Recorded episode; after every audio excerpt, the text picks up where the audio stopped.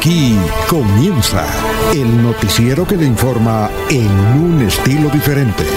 Últimas noticias. Últimas noticias.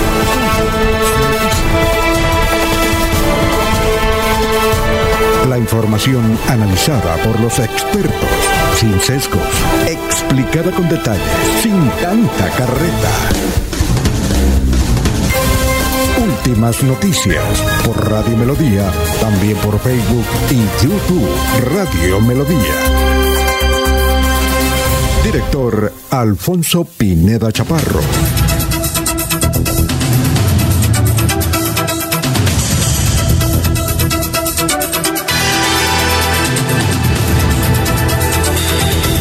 Gracias a Dios, hoy es jueves 24 de marzo del 2022. Nos abre el micrófono Arnulfo Otero Carreño para hablar por Radio Melodía 1080m. Estamos por Facebook Live, estamos por YouTube y melodíaenlínea.com. Gracias por escucharnos. Son las 5 de la mañana, 3 minutos. Ha llovido en algunos sectores del departamento de Santander y del país. En la mayoría del país, en la mayor parte del país, han caído aguaceros. Son las 5, 3 minutos. Hoy 24 de marzo del 2022. Hoy es el Día del Locutor. Un saludo para todos los locutores. Obviamente los santanderianos, hoy es en su día clásico. Hoy es el gran Día del Locutor. Hoy cuando juega Colombia. Porque hoy es el día de San Gabriel Arcángel, que fue el que dio la razón de, que María y estaba esperando bueno, hoy es el día del locutor. También le agregaron ahí otras cositas, miren. Muchos regalos hoy. Día Mundial de la Tuberculosis. Hoy es el Día Mundial de la Tuberculosis. Es el Día de la Dignidad de las Víctimas. Un día como hoy en el 2012 fallece una gran locutora y presentadora colombiana, ¿ve usted? Gloria Valencia de Castaño Duró, duró, duró. Todos sus añitos. Ella fue secretaria, este, leyendo la vida de Gloria Valencia, ella secretaria de la Policía Nacional, fue secretaria. Día de la Dignidad de la Víctima, o oh, perdón, hoy fallece en el 2012 Gloria Valencia de Castaño. Un día como hoy falleció en el 2016 el gran jugador y entrenador holandés Johan Cruyff. Johan Cruyff que uno de sus últimos eh, trabajos fue en México, fue el técnico de las Chivas de Guadalajara. ¿Ah? Bueno, un día como hoy en el 2020 se inició la pandemia en Colombia. Empezamos la cuarentena, ¿no? Nos encerraron. ¿Cómo pasa el tiempo, no? Ya dos años. Un día como hoy, en 1954, nació Rafael Orozco Maestre. Ah, del binomio de oro. Venía mucho a la ciudad de Bucaramanga. Venía no solamente a cantar, sino que le gustaba jugar fútbol. Organizado por don Alfonso Quintero, que fue eh, el primer hombre que trajo a, al binomio de oro y popularizó su música con don Julio César Galvis Valderrama, el emperador. Fue bien. Hoy estaría de cumpleaños Rafael Orozco estaría cumpliendo 68 años. Un día como hoy, en 1954, fue grabado en Neomundo, en Bogotá, el tema Te olvidé, que empieza Yo te amé con gran delirio, con pasión desenfrenada. Esto también lo cantaron varios grupos venezolanos, entre ellos Los Blancos. ¿Qué sí haría esa orquesta Los Blancos? No venía mucho Bucaramanga, pero no era tan popular como Lavillos o como los melódicos. Pero ese era un tema de Te olvidé, yo te amé con gran delirio. Dicen que este tema nació de un poeta español y toda la poesía fue grabada. Y fue grabada en Neomundo, vea. Desde ahí comenzó a ser popular la canción a nivel mundial. Bien, dicho esto, son las 5 o 7 minutos. Gracias por escucharnos. Vamos a saludar a nuestros compañeros de base que están ya en la mesa virtual de Radio Melodía. Laurencio Gamba está en Últimas Noticias de Radio Melodía 1080 AM. Bueno, Gran Laurencio, ¿cómo se encuentra? ¿Qué ha habido? ¿Qué hay de su vida? Alfonso, pues bien, el saludo para usted, para don Eliezer Galdies, allá en la ciudad de, la eterna primavera, igual que para todos nuestros oyentes y, para Arnulfo Otero Carreño. Pero un saludo especial hoy también para Argemiro Traslaviña y su familia, que ayer junto con Ernesto Alvarado nos invitaron a la celebración de la graduación de la esposa de Raúl Traslaviña. Ayer fuimos eh, allá en su vivienda en Florida Blanca, pues con Ernesto Alvarado recibe después esta familia. Por eso el saludo para ellos, Alfonso. Y en el Hospital Internacional de Colombia, en Piedecuesta, atienden a cuatro de los jóvenes que sufrieron el accidente en el municipio de San Andrés. El gobernador continúa despachando prácticamente desde Málaga para atender la emergencia por el accidente que hemos hablado. Y de allí pues ha hecho una serie de actividades el mandatario en beneficio de estas comunidades, particularmente de las familias afectadas. Las autoridades de tránsito y transporte en Santander continúan programas de vigilancia para evitar nuevos accidentes en las carreteras de este departamento. A los conductores que tengan toda su documentación, igual que los vehículos con los requisitos indispensables. A los colegios de Bucaramanga llega la Policía Nacional con una campaña pedagógica para niños y profesores, todo para evitar situaciones lamentables en el interior de los colegios. Plan especial de seguridad opera desde esta hora por el partido esta noche de Colombia en el territorio de Santander y Colombia.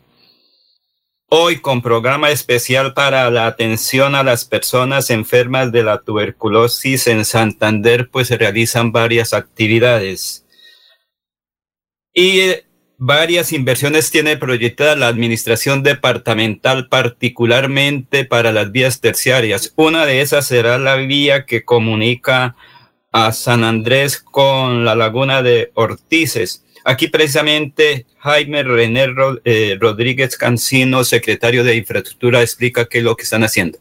Más de 2.500 millones serán invertidos en el municipio de San Andrés en el mejoramiento de las vías terciarias y más de 1.5 kilómetros eh, están priorizados por el señor gobernador y por el alcalde municipal de San Andrés para la vía entre San Andrés y Laguna de Ortices. Es un anuncio que el señor gobernador hiciera el pasado 14 de febrero que estuvimos recorriendo esta vía, donde estuvimos priorizando las necesidades y sobre todo ya ejecutando eh, acciones concretas para la pavimentación y mejoramiento de esta vía.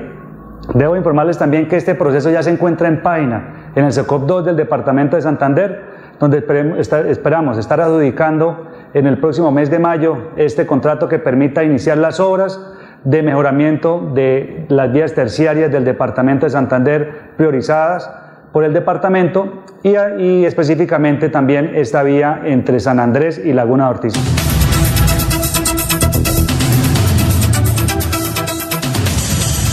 Muy bien, eh, estamos saludando a, ya hay gente en, dando mensajes. William Niño el bombero de Suratá dice, muy buenos días del locutor, mil bendiciones y más éxitos. También nos envía un saludo don Jairo Macías, el ingeniero Jairo Macías, don Ramiro Carvajal de Deportivos Carvajal, Aníbal Navas Delegado, gerente general de Radio Taxis Libres, que tiene el teléfono 634-2222, Jorge Arturo Becerra, mm, Alberto Rojas Balbuena, Antonio Rolón, Juan Pablo Díaz, Luis eh, Fernando Suárez, bueno, gracias por la sintonía. Peligan, Lino Mosquera, Juan José Rincón Osma, Benjamín Gutiérrez, Jairo Alfonso Mantilla, Pedrito Galvis, Pablito Monsalve, Walter Vázquez, Nelson Rodríguez Plata, el hombre del páramo, Nelson Zipagauta, el director de eh, eh, Noticias RCN. Oiga, bastante gente, ya lo vamos a saludar. Don Jorge Arturo de Serra eh, California, Estados Unidos. Bueno, eh, saludamos a Don Oiga, Don Eliezer, muy buenos días. Usted antes de ser periodista era locutor, ¿no? Buenos días. Buenos días, don Alfonso. Yo me considero más locutor que periodista, Alfonso. Ah, ya. Entonces hoy, hoy celebro de manera grande este día del 24 de marzo. Adicionalmente hay que colgarle a mi existencia que un día como hoy, Día del Locutor, nació mi hijo Diego J. Galvis. Ave María. Entonces, esa vida me ha dado un premio gigante el Día del Locutor, el cumpleaños de mi hijo a quien felicito en Orlando. Me siento inmensamente orgulloso de mis hijos, inmensamente orgulloso de Diego J, que está cumpliendo años en el día de hoy, Día del Locutor, Alfonso. Que es un gran exitoso en Estados Unidos. A las 7 nos sumamos a ese abrazo. Oiga, Eliezer, Día del Locutor, a veces uno, la gente confunde, ¿no? Claro que es lo mismo. Usted, por ejemplo, es un buen periodista además, buen locutor, buen periodista. Uno a veces, yo estoy por ahí por ejemplo, haciendo cola en un banco, algo por el estilo, y me dicen, usted es el, usted es el locutor, ¿verdad? Le dicen a uno, usted, es el, usted es el locutor, ¿verdad? Bien, parecía que, que, que, la palabra locutor es como un, a ver, como una forma de desprestigiar a alguien, porque le voy a contar este dato. Resulta que hay una polémica que tiene un periodista de apellido Guillén, eh, Guillén, Guillén, ya tiene sus añitos, eh, además de periodista es abogado, y ese denuncia todo lo que se le... Es decir, es antiuribista uno a y pelea con todos los periodistas juridistas, y ahora le puso una, una demanda tremenda a Luis Carlos Vélez, el, el de la FM, y a Darcy Quinn, una demanda y en, y, en la declaración que dice los locutores, como, para, como para minimizarlos, ¿no? Sí, como para, bajar de categoría. Sí, hombre, es que entonces yo creo a veces cuando alguien lo viene a rectificar a uno, dice, bueno, es que para usted que es locutor, hombre, ¿por qué dice esas cosas, no? Como para minimizarlo, ¿no? ¿Usted ha sentido eso, Gran Eliezer? No, Alfonso, yo eh, separo como nos separaban antes, Alfonso. Recuerda usted hace 25, 30 años que eh, existíamos los locutores con licencia de locutor. Nos tocaba hacer todas las vueltas en el Ministerio de Comunicaciones y conseguir la licencia de locutor que había de varias categorías para televisión, para radio y había los periodistas que tenían su tarjeta de periodista. Sí, señor. En los últimos años, así como ha pasado en la operación técnica de las emisoras, que se convirtieron muchos operadores también en locutores, porque la empresa radial o porque la circunstancia de la vida los convirtió en locutor control, pues así también ha pasado con los periodistas y con los locutores. Quienes eh, nos defendemos con la voz, también nos defendemos haciendo crónica, haciendo reportaje, haciendo entrevistas. Entonces, antes estábamos más separados, Alfonso. Me parece que esa separación antigua era, era muy bonita. Ser locutor es una cosa y ser periodista es otra cosa.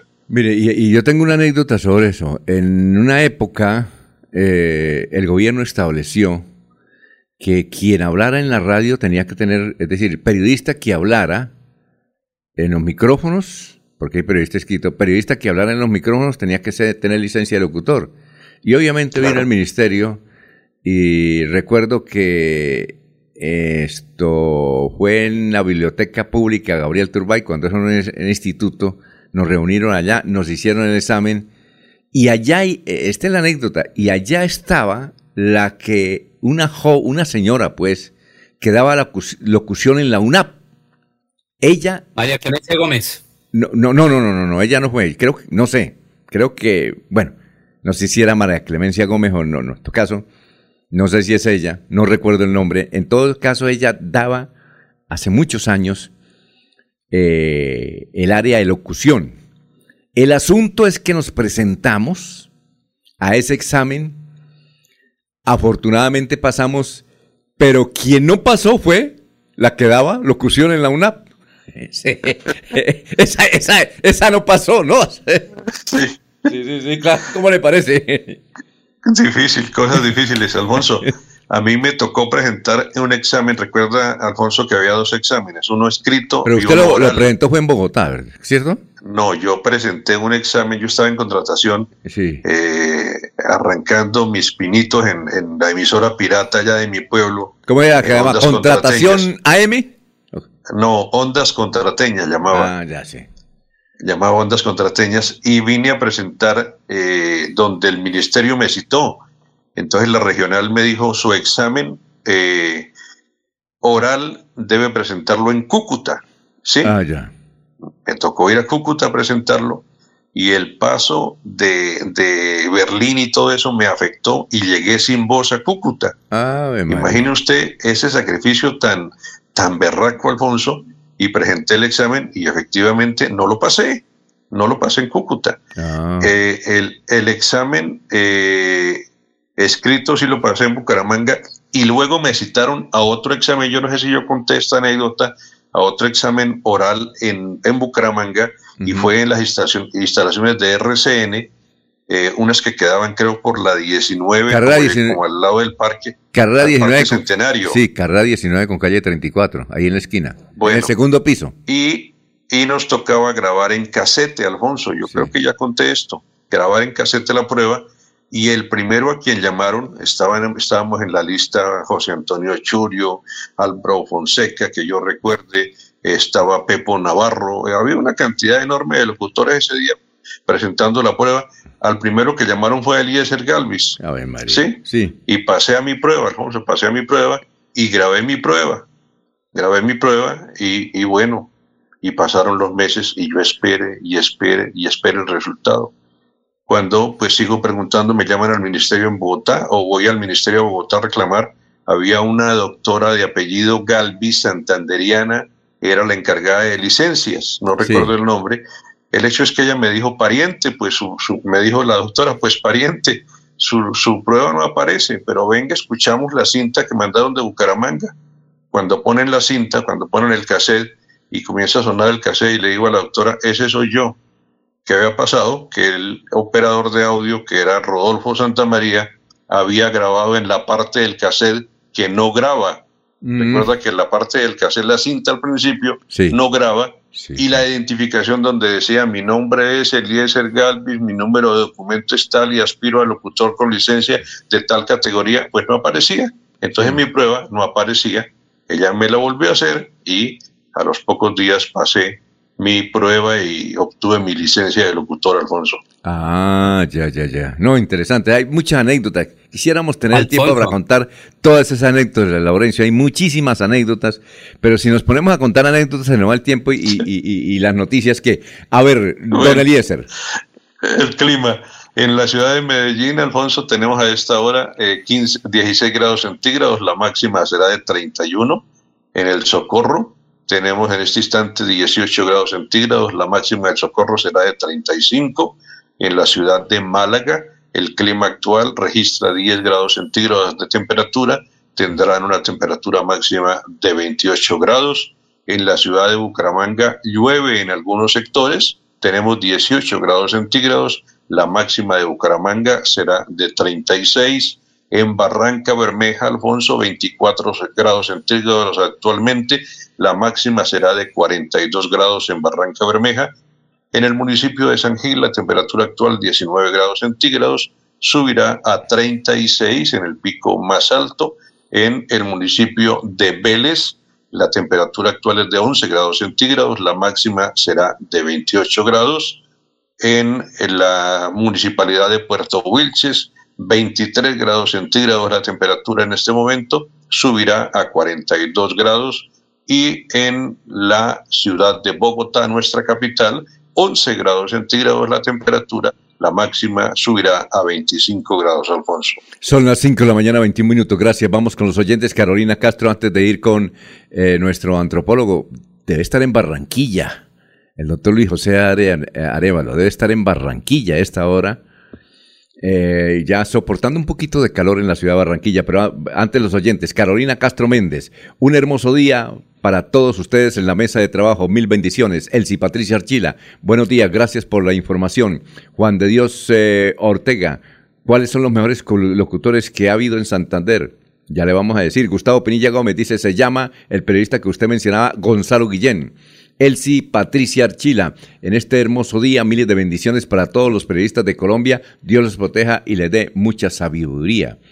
Eh, saludamos también a Angelita Hernández. Oye, Angelita Hernández, a pesar de la tragedia, del cáncer tremendo, de la metástasis, ella realmente es un milagro. Hay una crónica, por ahí vamos a, a ver si tenemos tiempo, de una gran escritora latinoamericana que escribe ese episodio. La noticia es que a pesar de esas dificultades, y este es un reflejo del poder de la oración y del entusiasmo de la gente para seguir adelante y no dejarse morir, Angelita hizo una maestría, una maestría, y le entregaron el diploma por la Universidad Sergio Arboleda. Quienes hacen maestría, quienes han cursado maestría, eh, dicen que eso es el máximo esfuerzo para tener el título. Pues bien, con las mejores notas, desde su lecho de enferma, aquí en una casa de pie cuesta, Angelita obtuvo ese galardón de la Sergio Arboleda, nada más ni nada menos que una maestría, y, además de las difíciles, entregada por la muy exigente Universidad Privada de Colombia, la Sergio Arboleda. Vamos a ver si leemos ese artículo de esa gran escritora que le ha dedicado eh, este mensaje de la historia para que la gente que se encuentra con dificultades menores y están hechas su mar de lágrimas, pues salgan adelante. Si puede Angelita, que es un ejemplo viviente, viviente, ¿por qué usted no lo puede hacer? Así es que, don Luis José, ahí le ayudamos con la reflexión. Suponemos que está en Barranquilla. Tenga usted muy buenos días, doctor Luis José Arevalo. Muy buenos días, estimados oyentes y periodistas del noticiero Últimas Noticias de Radio Melodía. Feliz jueves para todos.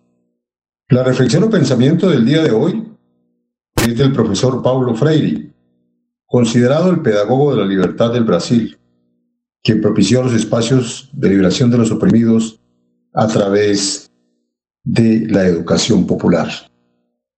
Dijo Freire, el sistema no teme al pobre que tiene hambre, teme al pobre que sabe pensar. Muchas gracias. Son las 5 de la mañana, 24 minutos. Vamos con este balance de las noticias más importantes. A ver, un fallecido por COVID en Santander, COVID-19. También el Ministerio de Salud informó de 19 nuevos contagios por coronavirus. Y la ruta escolar en la que murieron seis niños en Santander trabaja sin registro ni trabajaba sin registro eh, ni tarjeta de operación. Dice la Superintendencia de Transporte que la buseta que cayó a un abismo de 200 metros no contaba con los documentos necesarios para prestar el servicio de ruta escolar. Eh, bueno, sobre el particular hay que indicar lo siguiente. Eh, el bus sí tenía tarjeta de operación. Lo que pasa es que como era, no era considerado el bus transporte especial, pues las alcaldías, que es la primera autoridad de tránsito en ciertos casos, tiene la potestad de entregar tarjeta de operación. El abogado de la empresa, creo que la empresa TEA, señaló en un comunicado que evidentemente eh, este bus eh, sí tenía tarjeta de operación entregada por la alcaldía del municipio de San Andrés. Entiendo que el doctor Rosenberg Rojas, que es el, señor alcalde, pero hay que, pues, sobre esto, porque realmente hay unos campos del transporte que la superintendencia se carga de ella y hay otros campos menores que son las primeras autoridades, en este caso el alcalde. El bus, sin embargo, el bus se había accidentado tres veces. Sí, se había accidentado tres veces. Y eh, trajeron aquí varios niños al Hospital Internacional. Todo ese trabajo se logró gracias a, la coordinación que hace el señor gobernador de Santander, el doctor Mauricio Aguilar. Y desde luego, eh, los niños están en el Hospital Internacional. Dos de ellos están muy graves. Do, otros dos ya salieron de la situación incómoda. Bueno, son las 5.26. Un nuevo atentado habría cometido la guerrilla del Ejército de Liberación Nacional contra la infraestructura petrolera de Santander. El ataque fue contra un gasoducto ubicado en el corregimiento del centro de Barranca Bermeja. La explosión provocó daños en el tubo y afectaciones ambientales en la zona. Habitantes del barrio Cabecera, vea, los casi riquitos de Bucaramanga protestaron por la hora de inseguridad en la zona, piden al alcalde con carteles, recorrieron ayer varias de sus eh, calles y avenidas protestando y pidiendo más seguridad, tras el aumento de hurtos, venta y consumo de estupefacientes. Eh, hay un video eh, de otro lado, y hay un video que rescatan parapentista que había caído en zona boscosa de Florida Blanca. Se trata de un turista de Estados Unidos de 65 años que fue encontrado por el grupo Ponalzar de la Policía Metropolitana de Bucaramanga. De acuerdo con el capitán Andrés Escobar del grupo Policía Nacional de Santander del área metropolitana de Bucaramanga, eh, manifestó que el día martes se efectuó la búsqueda de un parapentista que despegó del voladero Las Águilas de Florida Blanca y perdió el control del mismo. El uniformado dijo que el hombre, ya dijimos, 65 años, eh, cayó a 100 metros del conjunto residencial El Pórtico. Tras una pronta reacción se dio con su ubicación y se le prestaron los primeros auxilios. Según el reporte oficial, por la complejidad del terreno se tuvo que hacer un descenso por cuerdas para rescatar al hombre. No sufrió ningún tipo de afectación y fue integrado a sus familiares. Hay que indicar, eh, una, vez fuimos a, hace unos años, hace pocos años, fuimos allá al, al sector de parapente a hacer unos trabajos periodísticos y vimos que había gente de diferentes países que residían en ese sector. Encontramos a un joven ingeniero norteamericano y entonces yo le preguntaba, bueno, ¿y qué? Dijo, no, yo vivo acá, yo vivo acá en Florida Blanca y mi vida es el aire. Y, usted está de vacaciones, está en su año sabático. Dijo, no, yo soy un, soy un ingeniero de sistema, yo trabajo, tengo mi empresa en Estados Unidos, pero con un portátil, eh, este portátil que yo tengo, pues yo todas las operaciones las hago acá. Le dije, me concedo una entrevista, dijo, no, por motivos de seguridad, no, no, no, no quiero que me, que me vean, yo estoy muy tranquilo aquí y, su familia dijo, no, ella está muy tranquila allá en, en Atlanta, pero yo gozo, yo estoy aquí, este es el lugar más indicado, yo he estado en Lima, pues, en el sector, estuve en el Perú, en Bolivia, en Ecuador, inclusive en Argentina, pero me gustó más este sitio, me, me acoplo más, estoy más tranquilo, esto es divino, esto es extraordinario. No sé si todavía estará ese, ese señor que a pesar de tener negocios en, Estados Unidos, desde su computador hacía todas sus operaciones. Lástima porque no nos quiso dar la entrevista. Además, un hombre que no pasaba de los 40 años de edad. Otra información. El Consejo de Estado anuló resolución que encargó a Rolando Noriega como contador de Bucaramanga.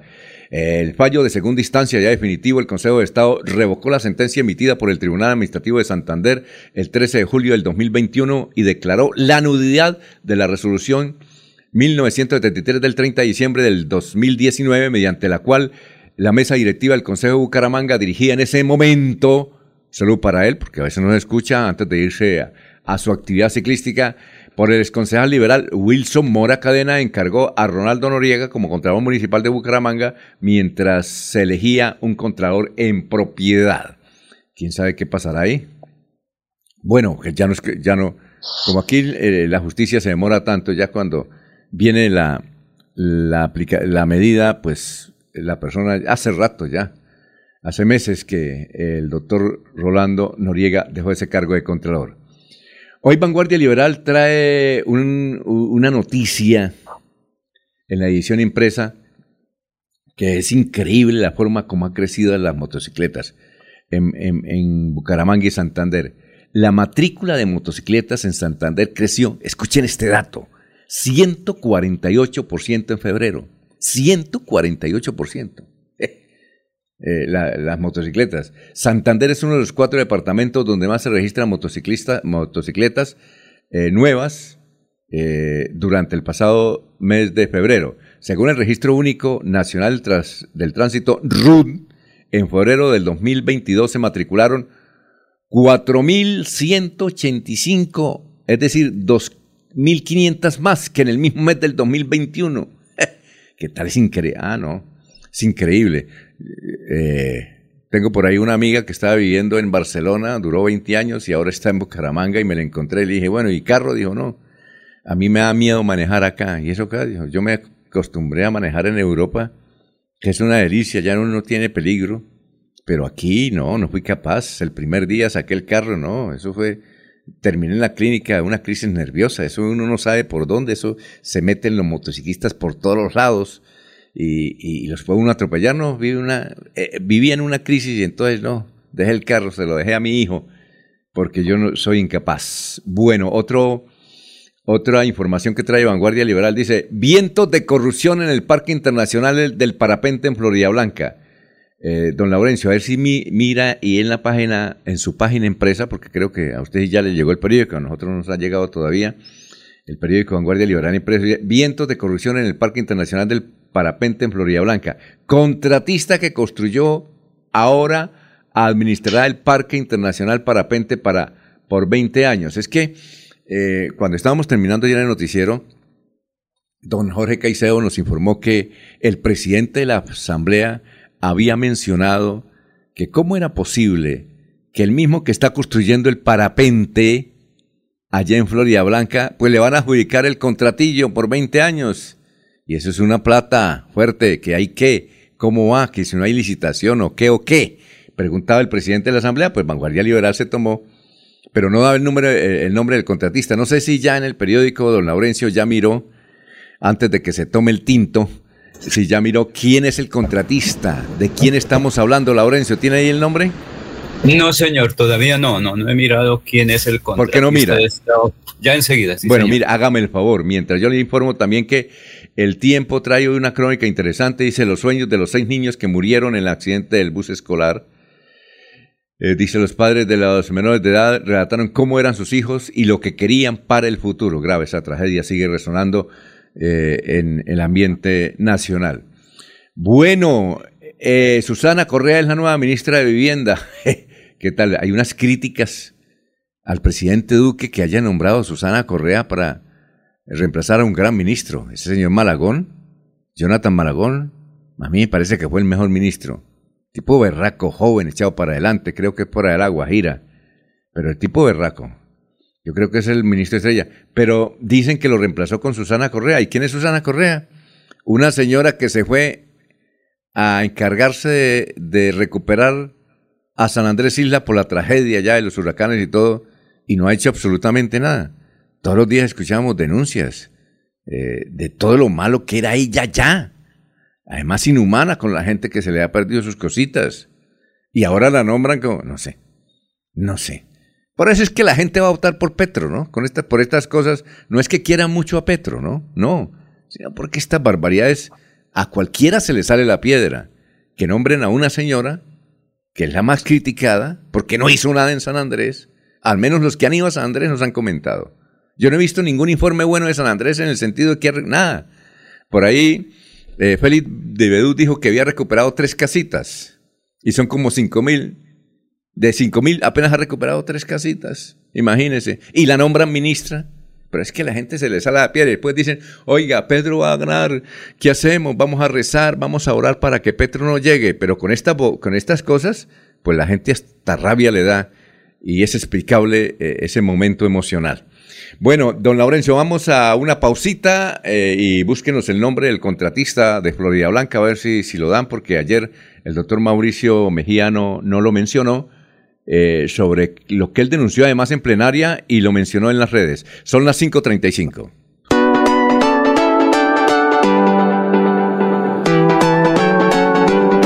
Melodía, Melodía, Radio Sin Fronteras. Escúchenos en cualquier lugar del mundo. Melodíaenlínea.com es nuestra página web. Melodíaenlínea.com, señal para todo el mundo. Radio sin límites, Radio sin fronteras. Radio Melodía, la que manda en sintonía. Llega a Bucaramanga el primer Congreso Internacional de Derecho Constitucional, organizado por Uniciencia. El próximo 24 y 25 de marzo, Neomundo contará con la presencia de reconocidos juristas como magistrados y exmagistrados de las altas cortes y prestigiosos litigantes. Inscríbete ahora, 630-6060, 317-667-0986. Celebra el cumpleaños de tus hijos con Cajazán y diviértete al máximo. Inscríbelos en cajazán.com hasta el 10 de abril. Disfruta recreación dirigida, sorpresa, torta, animación musical y mucha diversión. Tarifas altamente subsidiadas para afiliados. Aplican condiciones y restricciones. Válido en el mes de cumpleaños del niño. Vigilado super subsidio. Se va la noche y llega Últimas Noticias. Empezar el día bien informado y con entusiasmo.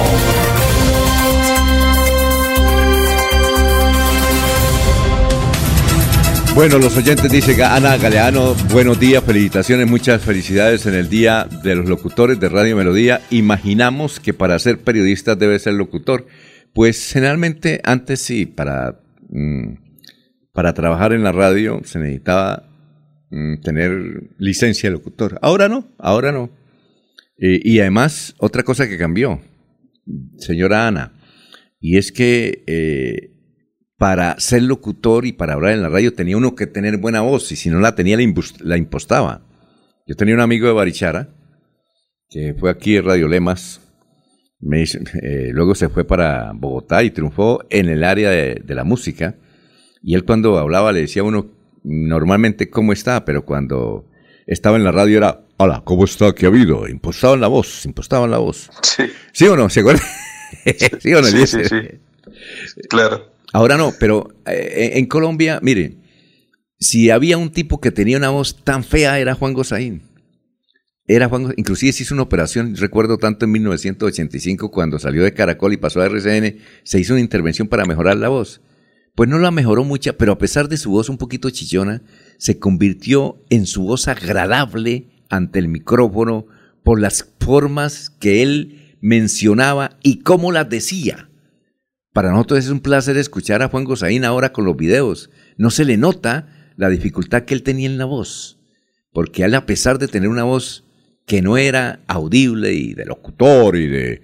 No, él lo hacía en forma natural, pero era tan natural que escuchar a Juan Gozaín es muy agradable. Imagínese que él trabajaba en, en Caracol, se pasó a RCN y la convirtió en la competencia de Caracol por su forma. Él hablaba desde las 5 de la mañana hasta las 10 todos los días. Imagínense ustedes, ¿no, Eliezer? Cosas de la vida. Sí, claro. Bueno, Gustavo Penilla Gómez dice, tampoco el bus contaba, el de, contaba con una vía en buen estado. Eso sí es cierto. María T. Alvarado, buenos días, Dios los bendiga. Eh, Wilson González Porras, buen día a toda la mesa de trabajo. Y aquí don Carlos Alfaro, que siempre se levanten a escucharlos, nos toma el pelo con decir y nos dice lo siguiente, ya nos vamos a referir a ese tema. Dice, buenos días amigos de Radio Melodía, los invito a que se tomen un tinto y una tinta. Esto se debe a que eh, la candidata a la vicepresidencia, Francia Márquez, dijo, eh, envió un saludo para los, o habló de los mayores y las mayoras. Pues les quiero decir una cosa, ella es una mujer preparada y aquí voy a, a retuitar, a, leer un Twitter eh, de alguien que escribió sobre ese asunto, sobre los mayores y las mayoras. Pues resulta que doña Francia Márquez está en lo cierto. Eh, según la RAE, la expresión es correcta. ¿Sí? La expresión es correcta. Se puede decir mayores y mayoras. Tenemos que hablar con el profesor Enrique Ordóñez porque según la RAE, y ahí explica el artículo, dice, critican a Francia Márquez por decir mayores y mayoras. Pero según, además ella es abogada, es especializada, eh, ella es una mujer preparada y dijo mayores y mayoras. Parece que los equivocados somos nosotros y aquellos caricaturistas eh, que la están, se la están gozando en las redes sociales. Mire, en Argentina, hay una página, no sé cuál es, y hay unos periodistas que están trabajando por la inclusión. Y allá dicen mayores y mayores y mayoras. ¿Sí? ellas, ellos hablan de esas situaciones con el femenino y el masculino y con el partículo le, el artículo le, le colocan mucho. Y sus informaciones eh, incluyen eh, por ejemplo, en Argentina, eh, pues ese grupo de periodistas que están trabajando por la inclusión dicen soldados y soldadas. El profesor Enrique Ordóñez nos ha dicho que no se puede decir soldadas, pero esos señores argentinos también están en Chile y una parte en Paraguay y Uruguay. Ellos están utilizando ese lenguaje que se llama de inclusión. Y es una campaña, obviamente, que, está contra las normas de la Real Academia de la Lengua, pero allá están utilizando esos términos. Es decir, en Argentina, mayores y mayoras está bien para ese grupo de personas, sobre todo jóvenes, hay más gente que escribe muy bien, que son columnistas extraordinarios que están utilizando esos términos. ¿Qué iba a decir Eliezer? es que eh, abro mi diccionario de la Real Academia que tengo en, en mi celular y, le coloco la palabra mayoras y me da como respuesta mayora dice eh, femenino en desuso. Es una palabra en desuso, pero es una palabra avalada, autorizada y que existe en el diccionario y dice mujer del mayor. ¿Sí? Pero es una palabra, como usted lo dice, que existe en la Real Academia de la Lengua, mayora. Exacto. Yo recuerdo que hace como unos 10 años no se, puede, no se podía decir médica ni presidenta. Ya con el, eh, ya autorizada por la Real Academia, se puede decir presidenta, eh, se puede decir eh, poeta, poetisa, se puede decir jueza, ¿ya? Jueza, que eso nos parecía hace como unos 15 años. Uy, no se dice jueza, se dice juez. Cosas, ¿no? Bueno, así es que don Carlos Alfaro dice, lo invito a un tinto y a una tinta. Bien, eh, vamos con la historia. que, ¿Ah? Alfonso, donde sí le fue un poquito mal fue en las primeras declaraciones contra el Partido Liberal, ¿no? Mm, yo se le vino encima, se le vino encima el mismo Petro con un Twitter y también eh, Roy Barreras también creo que no está muy conforme con ella y también se le vino a través de las redes como un poco eh, indispuesto, inconforme porque dice que está ofendiendo al expresidente César Gaviria con lo que manifestó Francia Márquez.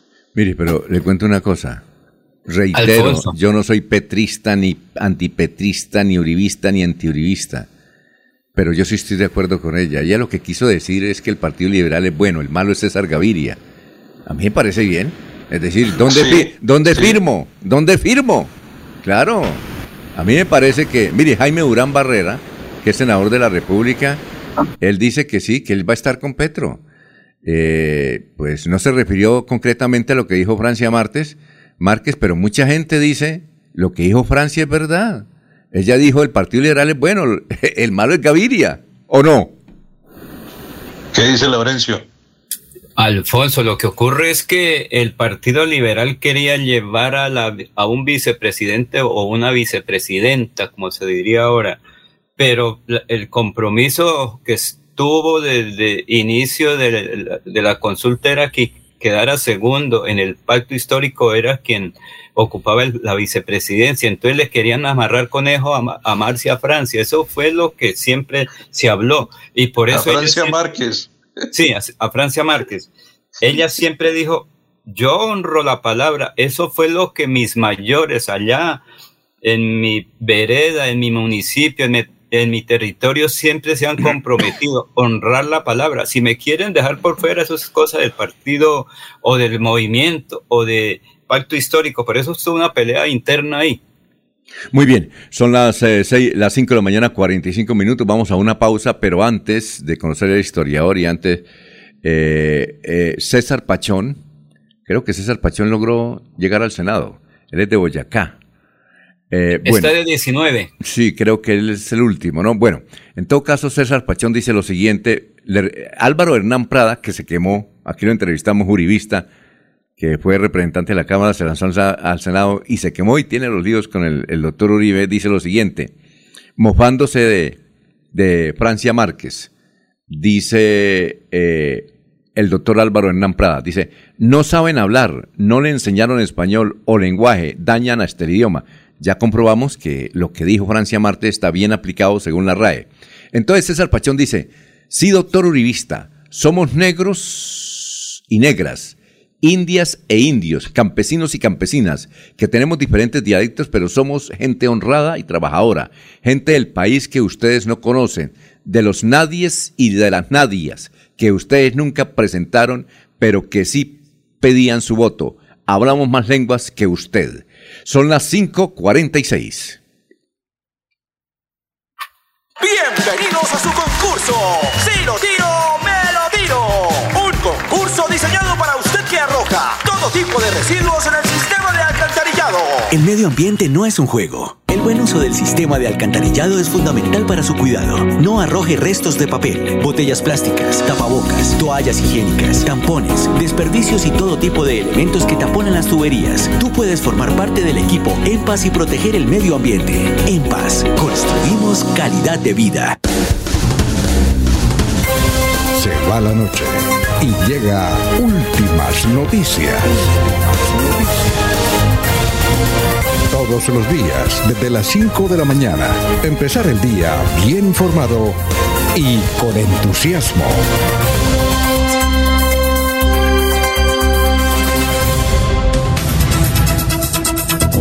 Antes del historiador, Manuel José Mejía Reyes dice, muy buenos días, muchas veces no somos ignorantes en el uso del género femenino, muchas veces somos ignorantes en el uso del género femenino. Abel Cadena Buitrago, de Botulian Estéreo, dice, buenos días, acá en sintonía. Muchas gracias, Abelito, ojalá eh, retransmite, ¿no? Jaime Bastilla, buenos días.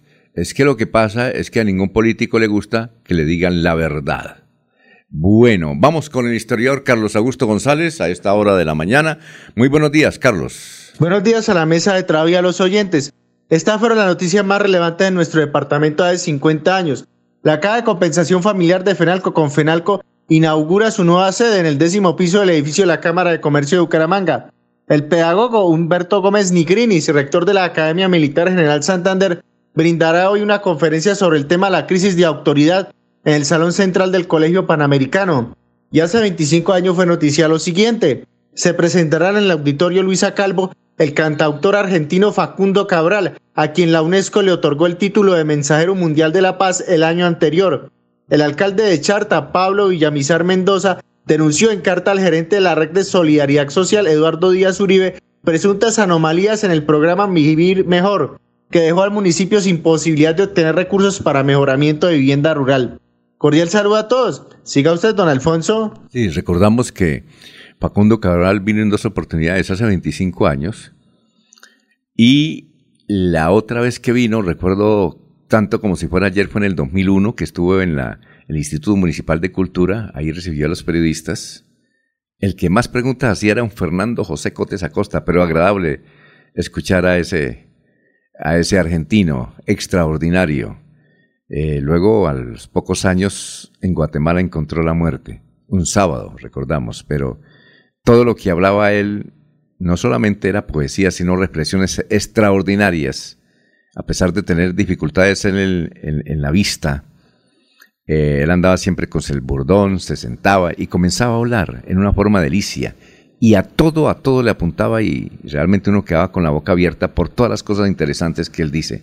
Por ahí están los videos, los audios y aún las conferencias, como esa extraordinaria conferencia que dictó antes de cantar allá en Guatemala, horas antes de que trágicamente resultara muerto. Al final se supo si fue eh, una bala perdida, algo, algo que sucedió allá, un accidente, o realmente lo estaban esperando para matarlo.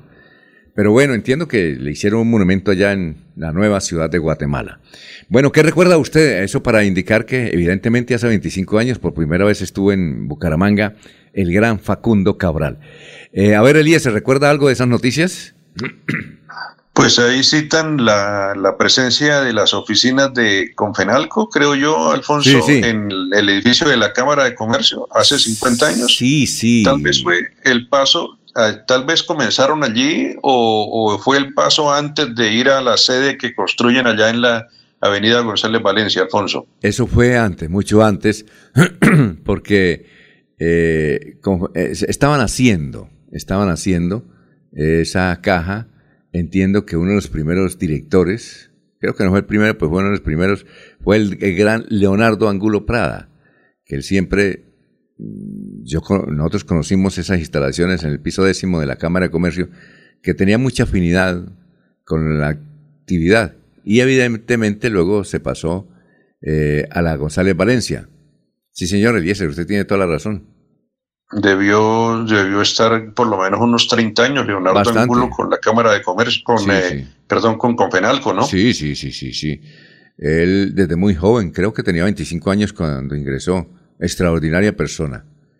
Eh, cuando estábamos empezando el periodismo, pues a veces era difícil conseguir entrevistas y él nos nos arreglaba la emisión, ¿no? Doctor, sí. era con fijo, listo. A ver, y grababa sin problema. Ese nos arreglaba la emisión. Bueno, ¿qué más, Eliezer?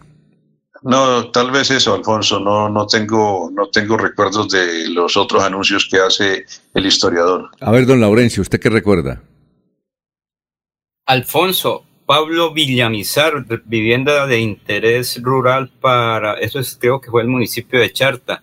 Recuerda que cuando eso, pues los alcaldes también tenían una importante gestión, sobre todo en Bogotá, para atender necesidades. Y Pablo Villamizar fue alcalde hace 25 años. Creo que ahora está, no sé si ya salió pensionado de, o su hermano es mejor, su hermano es el que está en, en el acueducto de Bogotá, que él era el asesor el hermano era, es abogado y era su asesor Pablo Villamizar en las obras y proyectos en el municipio de Charta. Y lo que dice eh, Eliezer, yo recuerdo que cuando llegué a Bucaramanga uno iba ahí al edificio de la Cámara de Comercio para cualquier actividad de Compenalco, pero paralelamente después fue la construcción de esa sede importante a la cual habla usted, Alfonso y Eliezer, ahí en la avenida González Valencia. Pero al comienzo uno tenía que estar ahí en la Cámara de Comercio y subir a hacer los primeros pinitos en periodismo, como usted lo indica, Alfonso. Sí, y lo que más uno extrañaba era en Navidad, es tremendo regalo de Navidad, ¿no? Hacía rueda de prensa un 20 o 22 de diciembre. Eh, hacía, sí, una rueda de prensa el 20 y 22 de diciembre. Y tremendo regalo. Tenía uno que llevar taxi un buen carro para llevar lo que le, le metía ahí en la en lancheta, ¿no? En lancheta, que por que oiga, que como cosa curiosa ya están acabando. Bueno, las 5.53. Son virtuales, Alfonso, ahora no necesita carro, son anchetas virtuales que llegan. 5.53. Ya bueno, está Jorge, Alfonso. Bueno, vamos a saludar como se merece a don Jorge Caicedo, a las 5.53. Jorge Caicedo está en Últimas Noticias de Radio Melodía 1080 AM. Bueno, don Jorge, ¿cómo se encuentra? Tenga usted muy buenos días. Don Alfonso, muy buenos días y muy buenas días. Como siempre, feliz de compartir con ustedes este espacio de últimas noticias y poder llegar a todos los oyentes y oyentas de Radio Melodía. Me, gusta más, bueno, don Gediondo siempre ha utilizado eso, oyentes y oyentas, ¿no? Eh, don Gediondo, eh, hay que indicar una cosa, mm, la que más me parece simpática es la de don Jorge Abel. Liberales y, ¿cómo es? Liberales y liberalas. que ahora ya, ya no, no, los quieren ni tampoco las quieren. Exactamente. Bueno, don ah. Jorge, ¿qué más? No, de Alfonso, una buena noticia para comenzar uh, esta emisión de hoy es la, el top 10 de los mejores colegios en las pruebas Saber 11 en toda Colombia. Eh, dentro de este top 10, eh, la buena noticia es que se encuentran dos colegios de Santander. En el primer lugar, el New Cambridge, el colegio New Cambridge de Florida Blanca, eh, ocupó el mejor resultado, logró el mejor resultado en las pruebas Saber 11 en todo el país. Y en la casilla número 10, el colegio La Quinta del Puente, también en Florida Blanca, ocupó uno de los, este destacado lugar. En el listado hay colegios de Bogotá, Pamplona, Barranquilla, Cali y mm, Florida Blanca. Entonces, es una muy buena noticia para los santanderianos y las santanderianas poder decir que en nuestro territorio hay, eh, existen dos de los diez mejores colegios de Colombia. Eh, hay que felicitar a la familia Rey que fundó, antes se llamaba ese colegio, eh, Colegio Santo Tomás, Colegio Santo Tomás. tenía los mejores profesores de la región, inclusive Ahí trabajó durante mucho tiempo el profesor Enrique Ordóñez. De la calidad de los profesores de Enrique Ordóñez eran eh, los profesores que tenía el Colegio Santo Tomás, que quedaba ahí cerca donde queda ahora el diario El Frente, carrera 13 o 14 con calle 31, por esos sectores. Y luego se convirtió en el nuevo Cambridge y mire, es el resultado de toda una generación de muchos años de, plena actividad. Oiga, Jorge, una cosita. Eh, eh, hemos notado con curiosidad eh, que Isaí Fuentes es un gran columnista de vanguardia, ¿no está trabajando en vanguardia? No, no está, no está, no sabía que él no, no trabaja en vanguardia. Entré hoy a vanguardia a buscar las columnas y, en el sector de columnista escribí Isaí Fuentes y no aparece. ¿Usted sabe algo? Don Alfonso, hace unas semanas en Twitter le reclamaban que revelara cuál habría sido el motivo para que le hubieran censurado una de sus columnas. Ah, es que le censuraron una columna. Ah, yo no sabía. Ah, recuerdo un, trino de, un tuitero, exactamente de Laureano Tirado, donde le pedía que, que revelara cuál era el, tema de la columna que, ojalá algún día se conociera. Eso sí no sabía. Pero no, no pasa de ahí. Y, y no, no, pues no, no sigo a, a Isaí así muy, muy, muy de cerca, entonces no, no tengo conocimiento de qué, cuál fue la situación que se haya presentado. Ahora que usted me dice que, no aparece entre el listado de columnistas de vanguardia, y pues no, no, no me he enterado. Y no sé si de pronto el registro de columnas anteriores sí aparecen. No, tampoco. Es que eh, ahí usted, ahí en, el sector hay columnistas, entonces usted coloca el nombre del columnista. Sí. Entonces eh, coloqué Isaí Fuentes no aparecida. Coloqué el nombre de otro columnista, Alberto Montoya, y ese sí aparece, y todos los otros aparecen, pero las columnas de él, es decir, él se salió y, le quitan toda la historia también de las columnas, que además era un gran columnista. El miércoles era un día donde él eh, era el que más leían, y fue uno de los, mm, uno de los principales eh, columnistas, lo mismo que le sucedió a Oscar Jair Hernández. No sabíamos por ahí, eh, eh, recientemente él dijo que por asuntos personales se retiraba, como va a ocurrir con la directora del diario, también se retira en los próximos días por asuntos familiares. Entiendo que ella tiene dos hijas y se va a dedicar a, eh, a cuidar a sus hijas, pero va a trabajar de 6 a 10 de la mañana solamente y la tarde la tiene dedicada ahora para sus hijas. Y para lo que ustedes anunciaron hace un ratico, la educación, que es la otra línea muy importante de la saliente directora de Vanguardia Liberal. Que es una precisamente el esposo de, ella es la que orienta el nuevo Cambridge, el esposo de la doctora Diana. Oye, pues sí, entonces hay que averiguar. hay que, Diana, eh, ¿Cómo? entiendo que Diana ingresó al equipo de, de 6 AM hoy por hoy de Caracol junto a Gustavo Gómez. Sí, va a ingresar. Y ah, a propósito, se decía ayer en las redes sociales que ya Jessy Lanchero no aceptó eh, ser director de vanguardia y que hay en Capilla tres importantes periodistas de la redacción, entre ellos eh, un gran oyente que tenemos que es Javier Flores Ochoa. Ese es bueno. Ese es bueno, Javier Flores Ochoa. Eh, y el otro es Kilo, Kilo Ardila, también excelente periodista. Muy bueno también, muy bien. Sí, debían ascenderlos, ¿no? bien, oye, ah, la dirección tripartita podría ser. Uy, es, no, eso sí es difícil, le cuento. Ah, eso sí es muy difícil, ¿no? Tener dirección tripartita. Bueno, eso es difícil. Cuando hay dos directores, don, don Jorge, es muy difícil manejar un, medio de información. No sé cómo hace RCN Radio, porque allá hay dos, ¿no? Quedaron dos. Eso sí es muy difícil. Lo que puedo... Es difícil. Toques uno y verá que se maneja mejor. Oye, Laurencia, ¿ya tiene el nombre del contratista? 20 años sin notas sociedad anónima, no sé qué es. ¿Cómo se llama? Se llama simplificada. ¿Cómo se llama? Julián Serrano, un egresado de una importante universidad de Bucaramanga será el que va. Pero Alfonso es que tiene que hacer una cantidad de inversiones. sí, sí, sí, un momentico, sí, Laurencio. Eh, el nombre, ah, es Julián Serrano, claro. Eh, lo conocemos, es un gran ingeniero santanderiano que ha hecho muchas obras. Creo que él fue el que construyó el puente el, entre las obras que yo conozco de Julián, del doctor Julián Serrano, eh, que además nos parece una extraordinaria persona, eh, y debíamos entrevistarlo, él construyó el intercambiador de el mesón de los búcaros, entre eh, muchas obras. diagonal 15. no, creo que fue el, mesón de los búcaros. bueno, puede que también, pero el diagonal 15 ¿cuál es de... que tuvo ah, premio internacional. Ah, también. Ah, listo. Perfecto. Entonces la denuncia, don Jorge, que usted nos comentó ayer de don Mauricio Mejía, presidente de la Asamblea, es que Julián Serrano construyó el, parapente, ¿no? Que fue una obra que... El parapente en Florida Blanca. Sí, que fue una obra que inició Héctor Mantilla y ahora la va a continuar esta administración y entonces él la construyó y parece que ahí le van a adjudicar el contrato durante 20 años. Lo que pide el presidente de la Asamblea es que haya licitación, ¿no? Y sobre todo lo que reclama el diputado Mauricio Mejía es que eh, se dé claridad con respecto a los 20 mil millones de pesos que se han invertido allí en el Parque del Parapente y los motivos por los cuales la obra aún no ha sido concluida.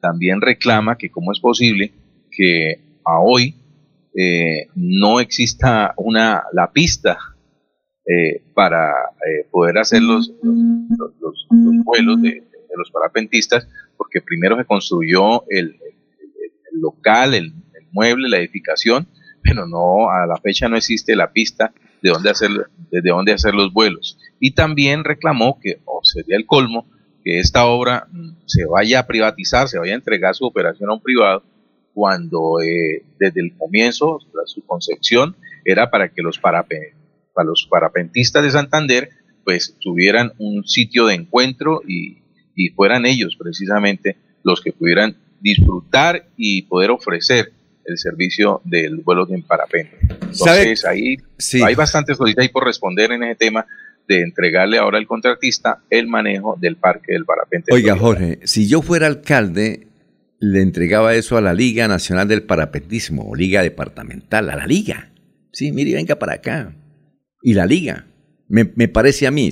Bueno, pero, pero como no soy alcalde, bueno, vamos a una pausa. ¿Pero dónde son, los recursos para el mantenimiento de una obra, Alfonso? Es que el problema es el mantenimiento de las obras. Mire qué es lo que está ocurriendo, por ejemplo, con el puente Isgaura. Si no se hay recursos para su mantenimiento y conservación, una obra no es eterna en dos años tienen que comenzar a cambiar todo, tienen que actualizar. Entonces criticamos una cosa, pero ¿dónde está la plata para el mantenimiento de una obra que debe ser sostenible? Entonces, no sé si eso sea bueno o malo por 20 años, pero lo importante es que la obra se va a mantener al día y con todo, porque yo creo que ese es, el compromiso. Perdón, Laurencio, pero es que Laurencio, Laurencio, es que esa no es la discusión. Yo no sé, Laurencio, qué te pasa, viejo. Estamos hablando de un tema y usted sale con otro. No, eso no lo estamos discutiendo. Lo que dice usted, Laurencio, es cierto, es verdad. Lo que se discuta aquí es la forma de contratación, ¿o no, Jorge? Sí, indudablemente, y que obviamente pues se le vaya a entregar ya la, la obra sin concluir al mismo contratista que viene desarrollándola. Es que es, es lo que no se ha explicado y es lo que está solicitando el presidente de la Asamblea. Que se dé claridad, uno, en cuanto a la inversión que allí se ha hecho, por qué aún no se ha concluido el parque del parapente, y dos, cuáles son los reales motivos para que sea el mismo contratista que está ejecutando la obra quien ahora sea quien vaya a manejarla. Es básicamente lo que está solicitando el presidente de la Asamblea de Santander, Mauricio bueno, vamos a una pausa, son las 6 de la mañana, 4 minutos, estamos en Radio Melodía. Aquí Bucaramanga, la bella capital de Santander. Transmite Radio Melodía, Estación Colombiana, HJMH, 1080 kilociclos, 10.000 vatios de potencia en antena, para todo el oriente colombiano. Cadena Melodía, la radio líder de Colombia. Llega a Bucaramanga el primer Congreso Internacional de Derecho Constitucional, organizado por Uniciencia. El próximo 24 y 25 de marzo, Neomundo contará con la presencia de reconocidos juristas como magistrados y magistrados de las altas cortes y prestigiosos litigantes. Inscríbete ahora, 630-6060, 317-667-0986.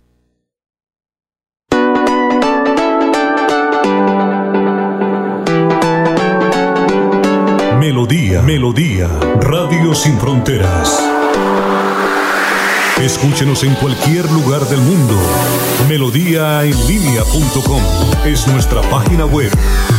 Melodíaenlínea.com, señal para todo el mundo. Señal para todo el mundo. Radio sin límites, radio sin fronteras. Radio Melodía, la que manda en sintonía.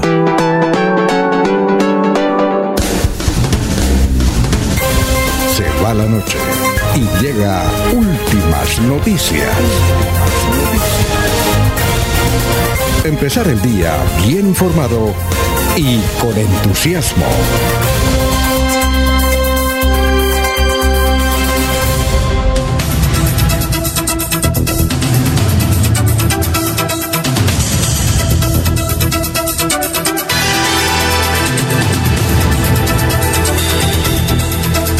Bueno, Son las 6 eh, de la mañana y 6 minutos. Tenemos una invitada súper especial, eh, que es candidata a la vicepresidencia de la República. Podemos tener en este momento aquí, estar hablando con la próxima vicepresidenta. Uno no sabe, ¿no? Vamos a permitirle al doctor Oscar Yair Hernández, que es el director de la Liga, de la Liga, eh, Liga Anticorrupción, ¿de quién se trata? Alfonso, muy buenos días para ustedes, su mesa de trabajo, los oyentes. Siempre un placer estar aquí en Radio Melodía en la mañana. Efectivamente, nos encontramos hoy aquí en compañía de la doctora Marilén Castillo, vicerrectora de la Universidad Uniminuto, y yo creo que una de las mejores fórmulas que podía encontrar el ingeniero Rodolfo, sobre todo para su plan de gobierno que tiene que ver con el tema de la educación y su gran preocupación que tiene para que la educación virtual llegue a todos los ciudadanos de este país. Así que aquí está en su mesa de trabajo Ahí se la dejo, Alfonsito, es toda suya para que le pregunte, como siempre, lo que usted considere preguntar. Muy bien. Y oye, ¿el ingeniero qué pasó?